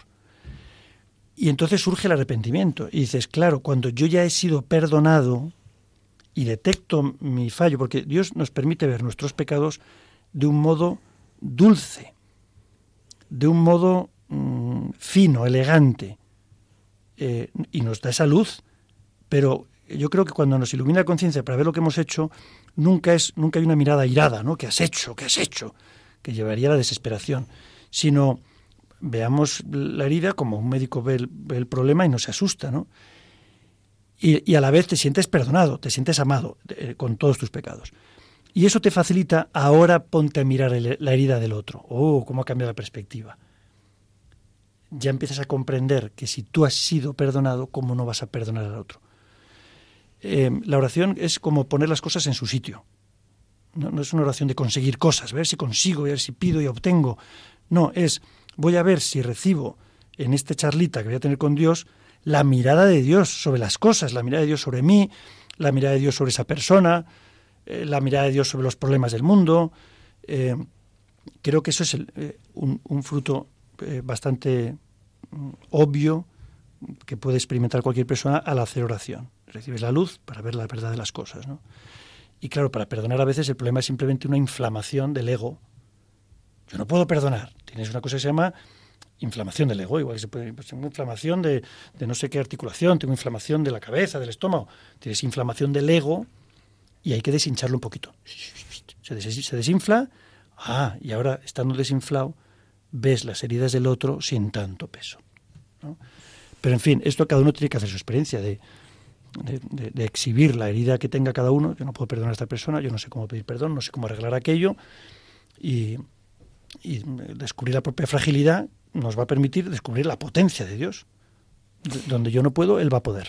¿Qué te ha mostrado en esta película o cómo se te ha mostrado el, el rostro de Jesucristo? Porque hemos recorrido ya varios fragmentos y yo creo que momentos en los que en los que se puede tocar muy muy profundamente no al Señor y, conocerle de verdad.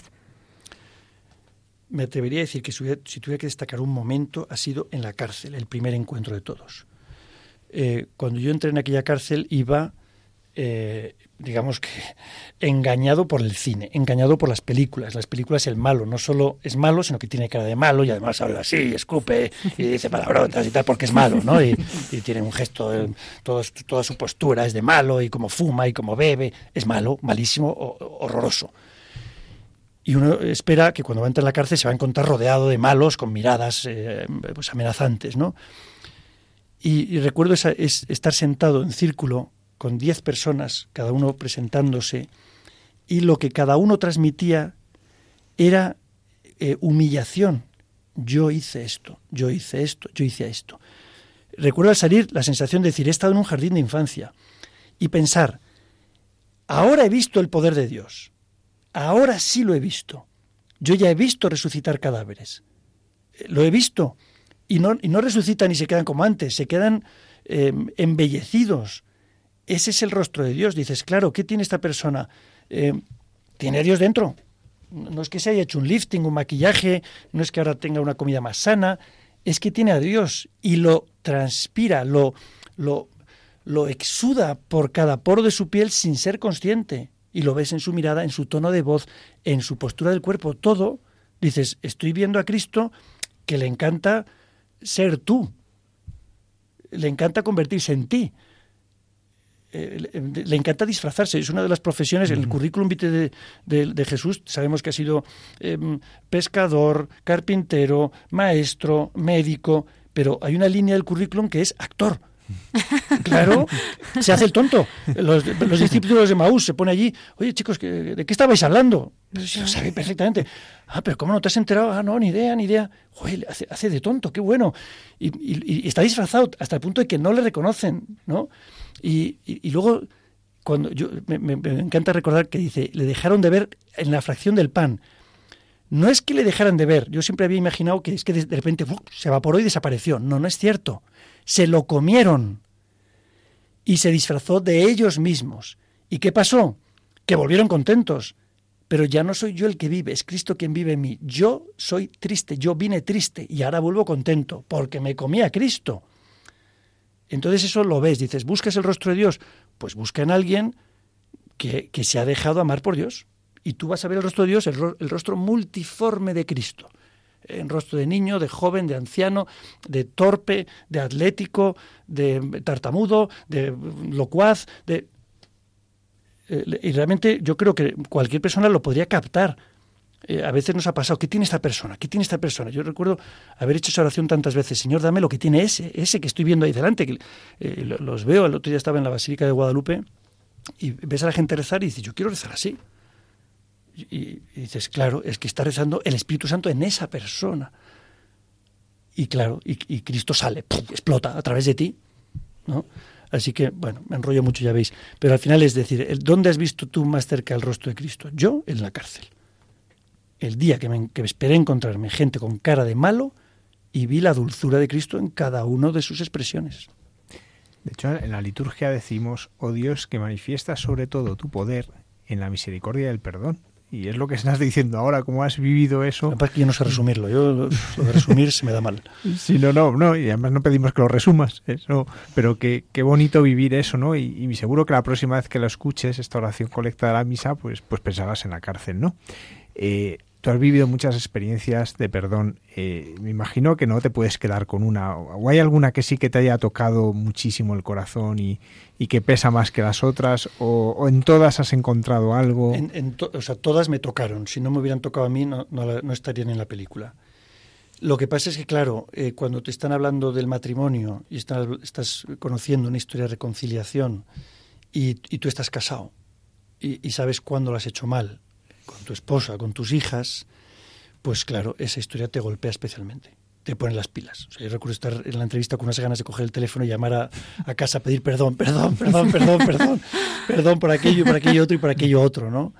Eh, cada espectador es diferente, cada uno lo, sentirá de modo distinto, ¿no? Pero tengo esa sospecha de que esa historia tan sencilla de reconciliación entre esposos, eh, deseo que ayude tanto y, y que, y que realmente ponga un freno a esta epidemia de, de pelea en las familias que parece que está hasta promovida, ¿no? Yo quería eh, recorrer brevemente tu filmografía, quizá eh, no creo, ¿no? Pero algunos de nuestros siguientes eh, no conozcan, eh, bueno, pues... Es breve filmografía, o sea que No, es, enorme, es fácil. enorme. Que va, no. que va, que va. Y me gustaría sobre todo, eh, eh, pu- pues cómo han ido surgiendo cada, cada, una, cada uno de estos proyectos, cada una de estas, de estas películas, ¿no? El sudor de los ruiseñores. Que esa no la conoce casi A nadie. ver, aquí sí que tengo que resumir. Eh, ¿Cómo surgió esa película? Pues también yo, yo nunca dije voy a ser director de cine. Eh, yo fui a Rumanía eh, con una idea llena de prejuicios sobre ese país que, que ignoraba por completo. Eh, diría que fui con un complejo de superioridad, pobrecitos los rumanos, y volví con complejo de inferioridad. Pobrecito tú, que no eres como ellos. Y así surgió, sin querer, cuando yo estaba haciendo un, reportaje para televisión y para una revista, eh, escribí, uy, esto, esto daría para una película. Y luego leyendo el artículo pensé, pues empieza a escribir el guion. Y, y escribí el guion y, y una vez escrito dije, pues la voy a dirigir. Y como no hubo un productor sensato, lógicamente, que quisiera hacer una película de, un- de un- de alguien que no había dirigido jamás, ni siquiera un cortometraje, pues no me quedó más remedio que producirla yo. Esa fue la primera. La última cima. La última cima, eh, esta historia la conocéis, la he contado mil veces. Yo tampoco quería conocer a ese cura. Eh, hice lo posible por librarme de él.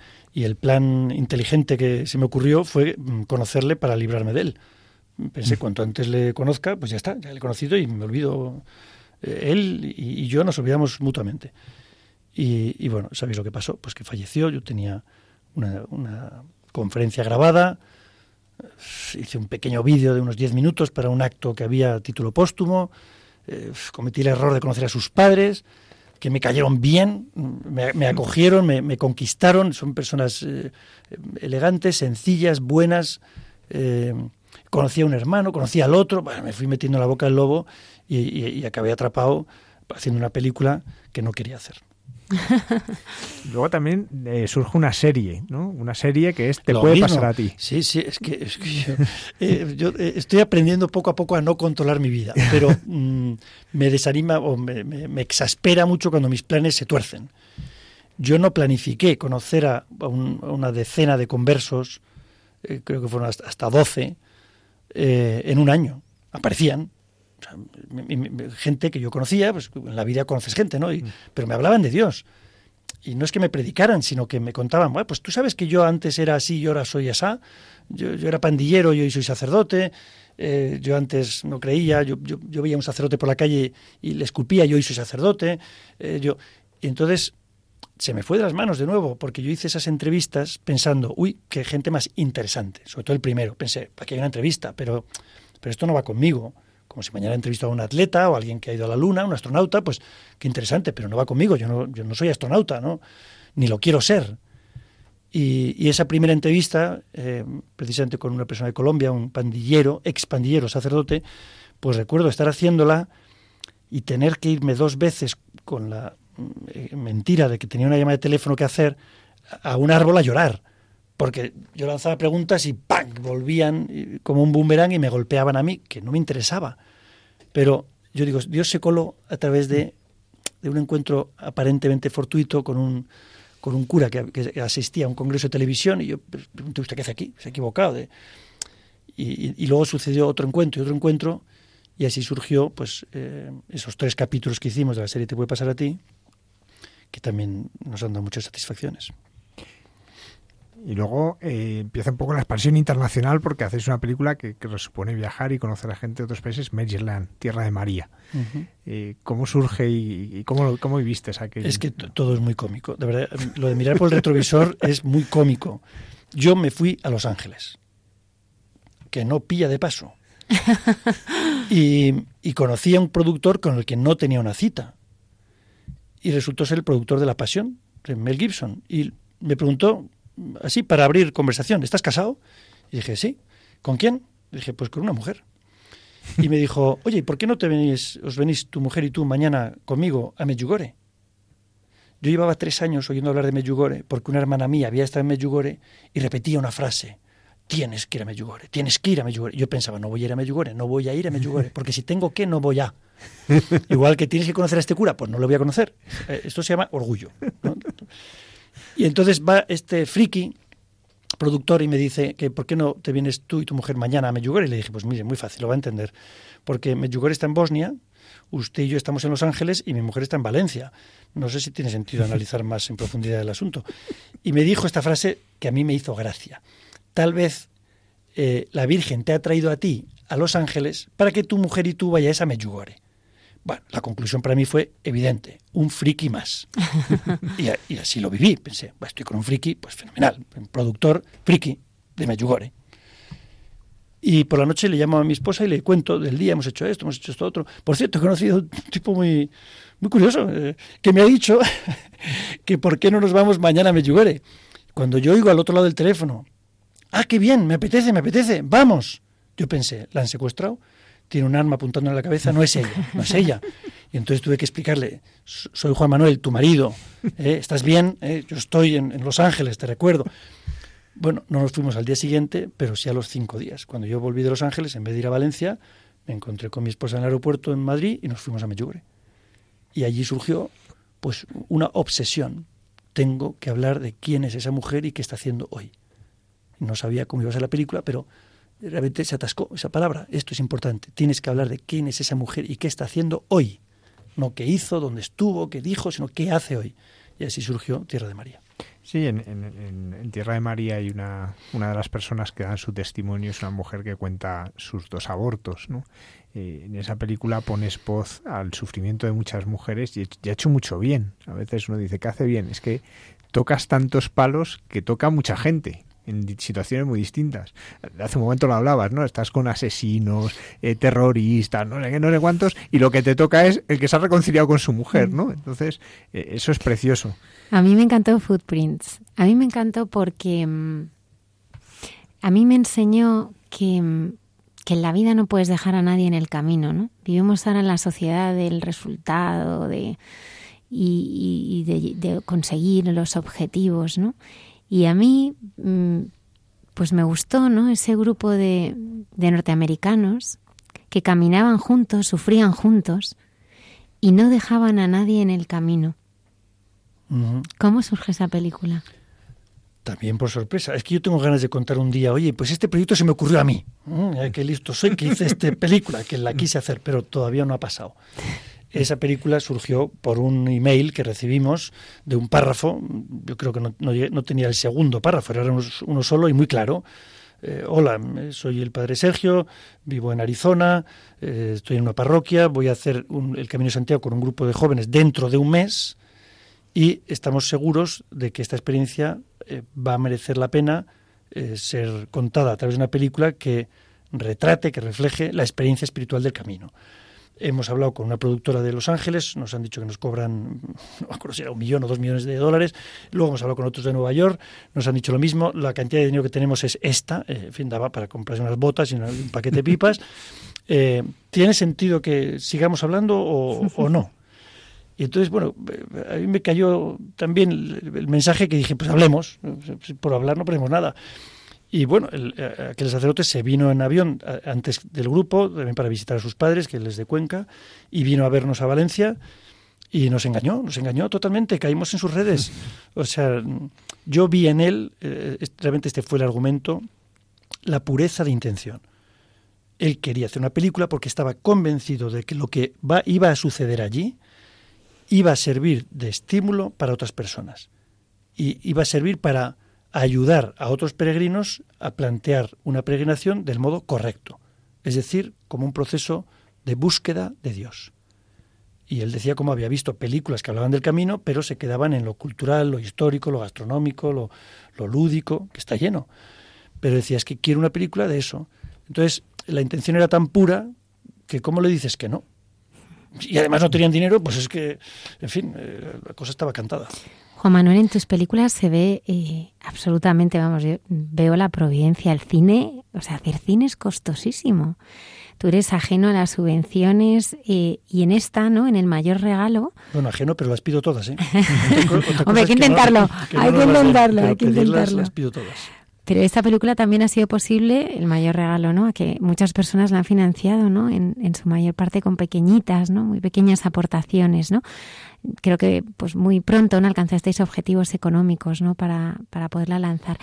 ¿Cómo has vivido este interés de muchos porque tu cine se siga realizando? Porque se realiza también, en, cierta medida, de una manera muy providencial, ¿no?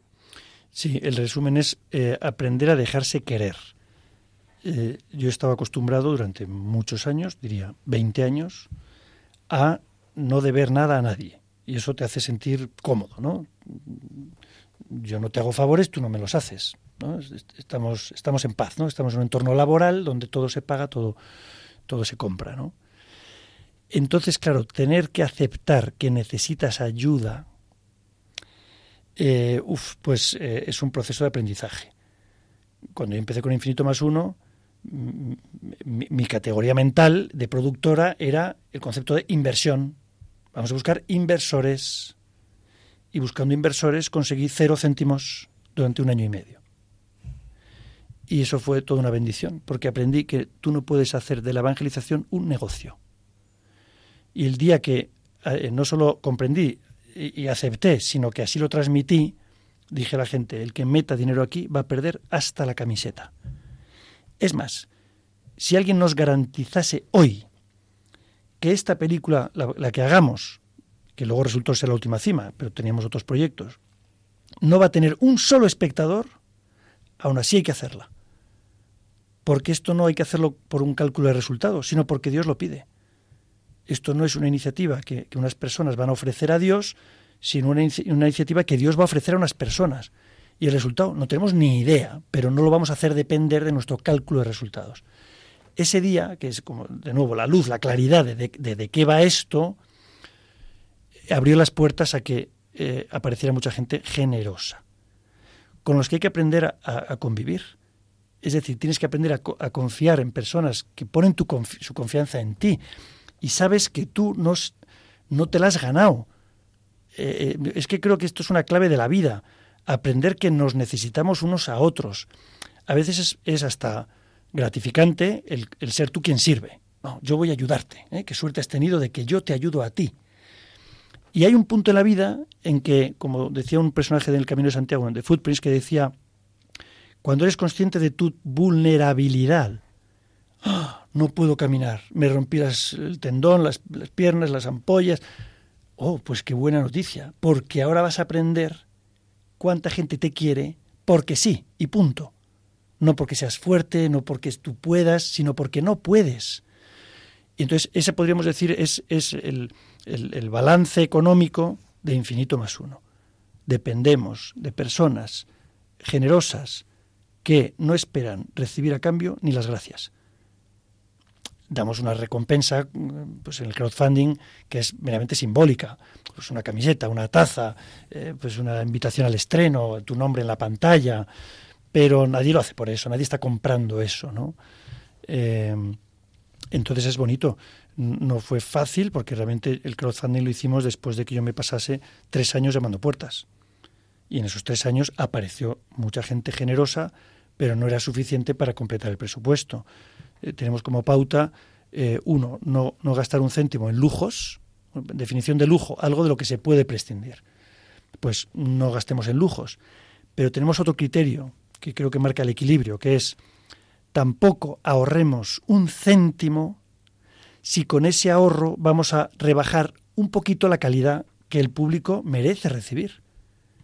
Entonces, eh, estos dos extremos mm, creo que nos dan el sentido común de lo económico, ¿no?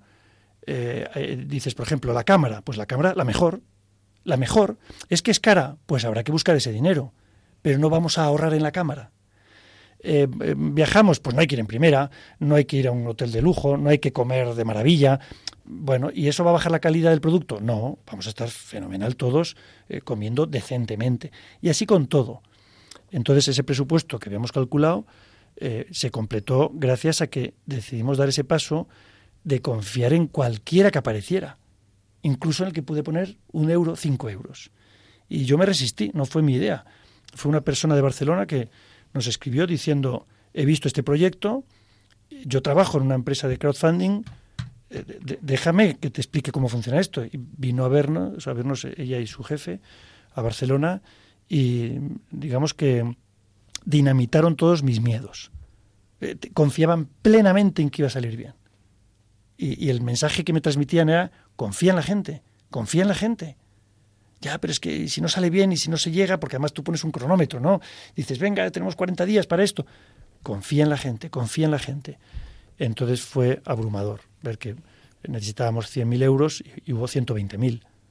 O sea, cuando ya se conquistó el objetivo, la gente seguía donando para cubrir la siguiente etapa, que era de distribución y luego ha habido personas anónimas que han completado ese presupuesto. Entonces, al final, bueno, eh, creo que la, la, sensación que vivimos es muy bonita.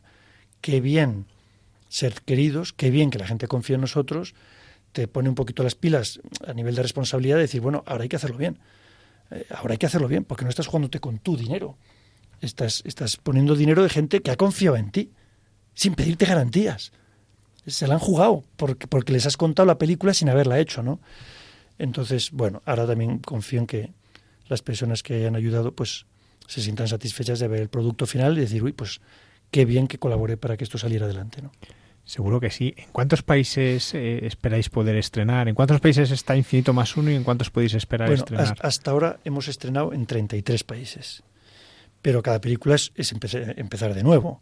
No es empezar de cero, pues gracias a Dios, eh, ahora esta ya película, está el mayor regalo, eh, a día de hoy, si no me equivoco, son ya 14 países confirmados. Eh, otros años, o mejor dicho, con otras películas, llegar al país quinto, sexto, séptimo, eran meses de trabajo. Ahora ya tenemos confirmado no solo España, sino Eslovenia, Argentina, eh, México, eh, eh, Panamá, Costa Rica, Nicaragua, El Salvador, Honduras, Suiza, Alemania, eh, Austria, eh, Colombia. y me- Colombia, perdón, claro, 6 de diciembre Colombia, eh, y irán llegando los demás. También hay países que eh, lógicamente empiezan más tarde porque estamos haciendo el doblaje de la película, pues al, al brasileño, eh, al inglés, al alemán, al francés.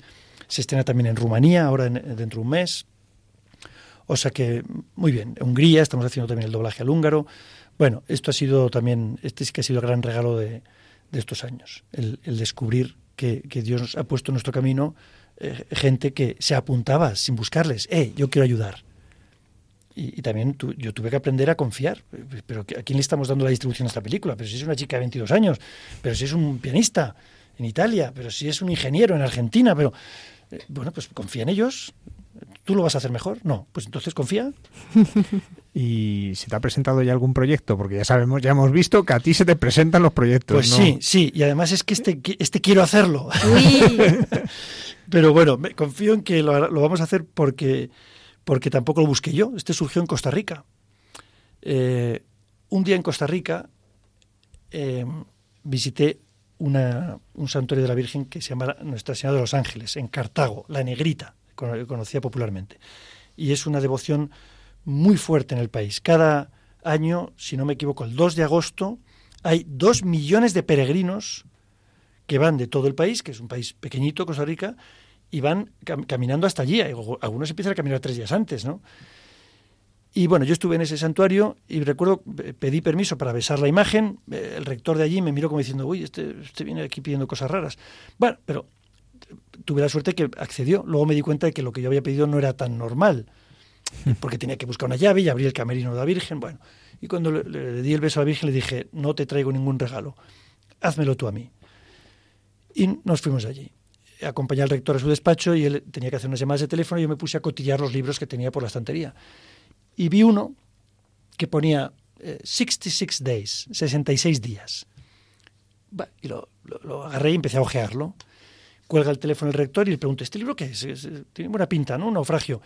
Y me dice, llévatelo, llévatelo. Es, una historia de un, de un náufrago que vino aquí a ofrecer a la Virgen eh, pues en- en- en- el libro en señal de agradecimiento. Y veo que el libro está dedicado a la Virgen y pone a mi querida negrita en agradecimiento por la nueva vida recibida. Y le dije al rector, uy, no puedo llevármelo, es de la Virgen. Estaba dedicado a ella. Y en eso recuerdo, uy, yo le acabo de pedir a la Virgen un regalo. Y le dije, "Ch, quieto, que es para mí. Me lo llevo. Esa noche mi mujer leyó el libro y por la mañana me dijo, palabras literales, si no haces esta película, eres un tonto. Yo tardé meses en leer el libro y cuando lo leí me entusiasmé, porque es una historia real. la cosa bonita es que, según leí el libro, yo recordé que el año 89, que trabajaba en Los Ángeles, yo di esa noticia en, el informativo nuestro eh, de unas personas que habían sobrevivido 66 días en una balsa, salieron de Miami para dar la vuelta al mundo en su velero, pero unas ballenas, ¡pum!, hundieron el barco en 15 minutos. Y es la historia no ya del, del final feliz del naufragio, sino de la conversión de ambos. Eh, ella empezó a rezar el rosario que apareció, curiosamente, el rosario de su primera comunión apareció en la balsa, 30 años después de que, llevaba sin pisar una iglesia, y recordó una, oración, el Ave María, se acordaba, Dios te sabe María, Dios te sabe María, y él le dijo a ella, no me metas a Dios en la balsa, me basto yo solo. Y es la historia de la conversión de ambos. Y ya no cuento más. ¿Puedo dar el título? Sí, claro. Es que además la, la primera vez que anuncié el título de Tierra de María fue en Radio María. Dudaba entre varios títulos y dije, pues va a ser Tierra de María. Y luego pensé, ¿por qué lo has dicho si no estaba claro? Y entonces ahora digo el título de la nueva, que es Mr. Disaster. Se me da bien naufragar. Bueno, pues eh, Juan Manuel, me gustaría acabar con 20 segundos de la película que yo creo que resumen a mucho de lo que quiere Y transmitir. hemos estado aquí una hora y podíamos haber resumido todo en 20 segundos. No, no está, llevamos una hora. Llevamos una hora y 45 Ah, bueno. minutos. es que Almudena es- Se ha pasado volando, ¿eh? Es de Almudena que habla y habla y habla. Y yo No digo, a ver paro. si- A ver si corta a esta mujer y sigue hablando. ¿Qué pasaría en todo el mundo si los políticos, los deportistas, los medios de comunicación, los educadores y sobre todo los padres fomentásemos el amor en lugar del odio? No es una utopía. Un mundo en paz es realmente posible. Ya resume bien ¿eh? porque es esto que nos decías, ¿no? Dar esperanza. Eh, una vez una enfermera, al poquito tiempo de ordenarme yo, me preguntó que si en mi parroquia había muchos jóvenes. Le digo, bueno, pues hay, pero vamos. Y digo, hay más gente mayor. Y me dice, qué importante vuestra labor, porque hoy las personas mayores se alimentan de la televisión, que es la mayor fuente de desesperanza que hay. Y necesitan esperanza. Y, y teniéndote aquí, me recuerdo una historia que leí eh, Frank Capra, el famosísimo director, cuando gana, es el primero que gana los cinco Oscar principales eh, en la misma película, que Sucedió una noche. Fue tal éxito que entró en una especie de depresión, porque pensó que ya jamás repetiría ese éxito, ¿no? Y, y le entró una crisis creativa. Se encerró en casa, no salía, y un día se presenta un señor a la puerta. Y llama y tal, y bueno, pues alguien dice, no, es un señor que quiere hablar contigo, ¿eh? no quiere hablar con nadie, no quiere hablar con nadie y tal. Y el otro se espera allí y al final por desesperación sale para ver si se va. Y se le queda mirando y dice, usted es un cobarde, le dice a Frank Capra. Dice, ¿cómo? Que usted es un cobarde. ¿Por qué? Y se oía en la radio a Hitler. Estaban dando una noticia y se oía a Hitler, que lo estaban, estaban poniendo un trozo, y se oía a Hitler y dice, ¿está escuchando a ese hombre? ¿Está escuchando a ese hombre? Pues usted tiene más poder que él. Porque él tiene muy poco poder, porque él solo llega unos pocos, pero usted durante dos horas tiene oscuras un montón de gente y les está hablando. Ese poder es un don de Dios. Y si usted no lleva adelante ese don de Dios, es un cobarde. Buenas tardes, señor Capra. Y se fue. y, y yo te tengo aquí Y pensando... y siguió haciendo cine. Y siguió haciendo cine. Y siguió haciendo cine, claro. Y de ahí tenemos... fue un ángel que vino a verle. Claro, fue un ángel que vino a verle y luego pues ha películas memorables que todo que todos recordamos, sobre todo pues, las ponen en Navidades, ¿no? Pero pero ese poder, ¿no? Ese poder de tener a personas contando cosas tan preciosas como estas, un poder que transforma la vida, ¿no? Y queremos darte las gracias porque nos has traído pues nos traes esperanza, ¿no? Y, y ha sido creo que yo creo que todos nuestros oyentes han disfrutado con esta entrevista. Eh, me imagino que en cualquier escuela de periodismo dirán jamás pongas en la radio una entrevista de dos horas. me, imagino, ¿no? Bueno, Pero como también- nosotros no hemos estudiado ha pasado periodismo, No, pero también se estudian los récord Guinness. ¿eh? Seguro que hay un récord Guinness del programa más largo. No hay récord Guinness de baile. Estuvieron bailando 36 días y tal, sin parar de bailar. Pues bueno, averiguar el récord y, y lo vamos a batir. Juan Manuel se estrena el, el día 9 de noviembre, ¿no? ¿Cómo es ahora? eh, Porque entiendo que ahora que es el, el proceso, ¿no? De ir estrenando la película en, en todos los países. ¿Cómo, ¿Cómo es este proceso? Y como nos escucha gente realmente desde todo el mundo, ¿no? Sudamérica, muchísimas personas, Europa, personas a lo mejor que, que nos están escuchando y se están preguntando ¿cuándo, podamos, cuánto, ¿cuándo vamos a poder ver esta película? Pues eh, el proceso es muy bonito porque también para esto confiamos en las personas. De hecho, si podemos anunciar ahora pues el estreno en España o en, Colombia, en todo Centroamérica, en México, es porque una herramienta tan sencilla como tenemos en la web que pone quieres verla, pídela, eh, sirve perfectamente como herramienta para conseguir salas. Nosotros vamos a las salas de un país diciendo, mira, tenemos tanto número de personas que está queriendo verla y podemos eh, hacer un, un- un cálculo mm, orientativo. Si, si por cada persona que la pide, ¿cuántas, ¿cuántas no la piden pero van a verla? A lo mejor 10. Pues oye, si aquí le han pedido 100, pues serán mil personas. Eh, y por eso insistimos en la, en la pre-campaña, digamos, de la película, es eh, ayúdanos a conseguir salas, ayúdanos a conseguir llevar la película a tu ciudad. Y, entonces es muy bonito, es muy bonito que, en 24 horas empieza a explotar el, ese formulario de, peticiones. Eh, y como también es bonito ver que, por ejemplo, alguien la, le pide la película en Japón y cuatro años después, estoy pensando en el caso de Tierra María, ahora esté lista la versión japonesa. Que esa misma persona que escribió diciendo quiero verla, le dijimos, oye, ¿y si lo haces tú? ¿El qué? Todo. Eh, traducir la película al japonés, hacer, buscar el doblaje al japonés, buscar actores japoneses, un estudio bueno, la campaña, la página web en japonés. Y entonces ahí tenemos a Naoki, eh, que lo va a conseguir, porque está trabajando sin fecha hasta que lo consiga. y lleva ya cuatro años, ¿no? Eh, entonces, por eso digo que es bonito ver cuando las peticiones explotan de un, de un, de un modo así inmediato, en, en muy pocas horas de, desde alguna ciudad, y también la perseverancia que tienen algunas personas para esperar, para decir, cuando llegue está bien, y, y, y llegará. Entonces, bueno, creo que al final eso es parte de la siembra, ¿no? El confiar en que son películas que no caducan, no son de moda, no pasa nada. Eh, antes creo que lo he comentado, ¿no? Que en Alemania pues estrenamos en una ciudad y a Berlín llegó un año después. Bueno, no, hay prisa, no, no, pasa nada. Así que es bonito. Es, es también la parte de aventura de saber, pues mm, nosotros ya hemos hecho los deberes y ahora qué va a pasar, pues, pues no lo sabemos. Depende del público, realmente. Juan Manuel Cotelo, muchísimas gracias, director del Mayor Regalo. Ha sido un regalo esta noche que estuvieras aquí. Lo mismo digo. Volverás. No sé si, no sé si los oyentes dirán, "Eh, también el regalo era irse a la cama antes. no, no lo van a decir. A mí lo te voy a decir una persona. Es que, es que, es que mal, mal, mal, porque me pongo a escucharlo, me pongo a escucharlo y al final mañana tengo un montón de sueño porque me quedo escuchando hasta el final. Claro, ¿no? ¿y- Porque- ¿Y usted qué le dijo? No, no, no, y yo no le dije, Radio María. "Ah, pues si, no, si uno lo enciende, siempre se va a encontrar con testimonios que le pueden tocar el corazón y por tanto Está ese claro. día se va a levantar. El consejo está claro, no escuches Radio María porque te va a enganchar. Te va a enganchar, te va a atrapar, vas a ser adicto a Radio María. Si, si tu vida ya ¿eh? es una vida de, de- de sueño organizado, no escuches Radio María porque te va a quitar el sueño. Y eso que tenemos el podcast, que uno se lo puede descargar. A cualquier hora. Invitamos a todos nuestros oyentes. El día 9 de noviembre se estrena en España el mayor regalo. Tienen que ir al cine, tienen que animar a todas las personas que conozcan a ver esta película, que les va a cambiar el, el corazón y eso es algo muy importante en estos, en estos tiempos que corren. Muchísimas gracias, Juan Manuel. A vosotros, gracias a todos. Terminamos como más nos gusta hacerlo, que es eh, rezando. Estaremos aquí puntuales a nuestra cita el próximo viernes el programa Hay mucha gente buena en Radio María. Gracias por estar ahí.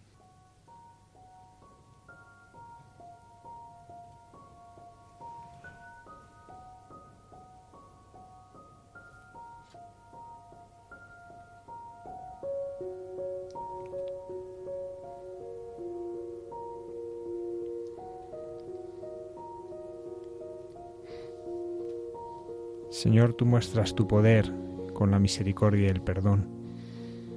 Te queremos dar gracias por todos estos testimonios que nos ha traído Juan Manuel, por poder ver una vez más tu inmenso poder que transforma los corazones a través de la oración.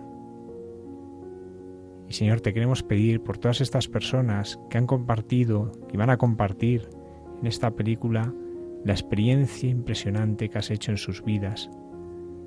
Has arrancado de ellos el mal para que triunfe el bien. Has arrancado de ellos el odio para vivir una experiencia de amor. Señor, te queremos pedir que cada uno de nosotros sepamos pedir perdón y perdonar. Que cada uno de nosotros nos dejemos tocar por ti y bendecidos por ti llevemos al mundo tu amor y tu misericordia. El Señor esté con vosotros. Y con tu espíritu. La bendición de Dios Todopoderoso, Padre, Hijo y Espíritu Santo, descienda sobre vosotros. Amén.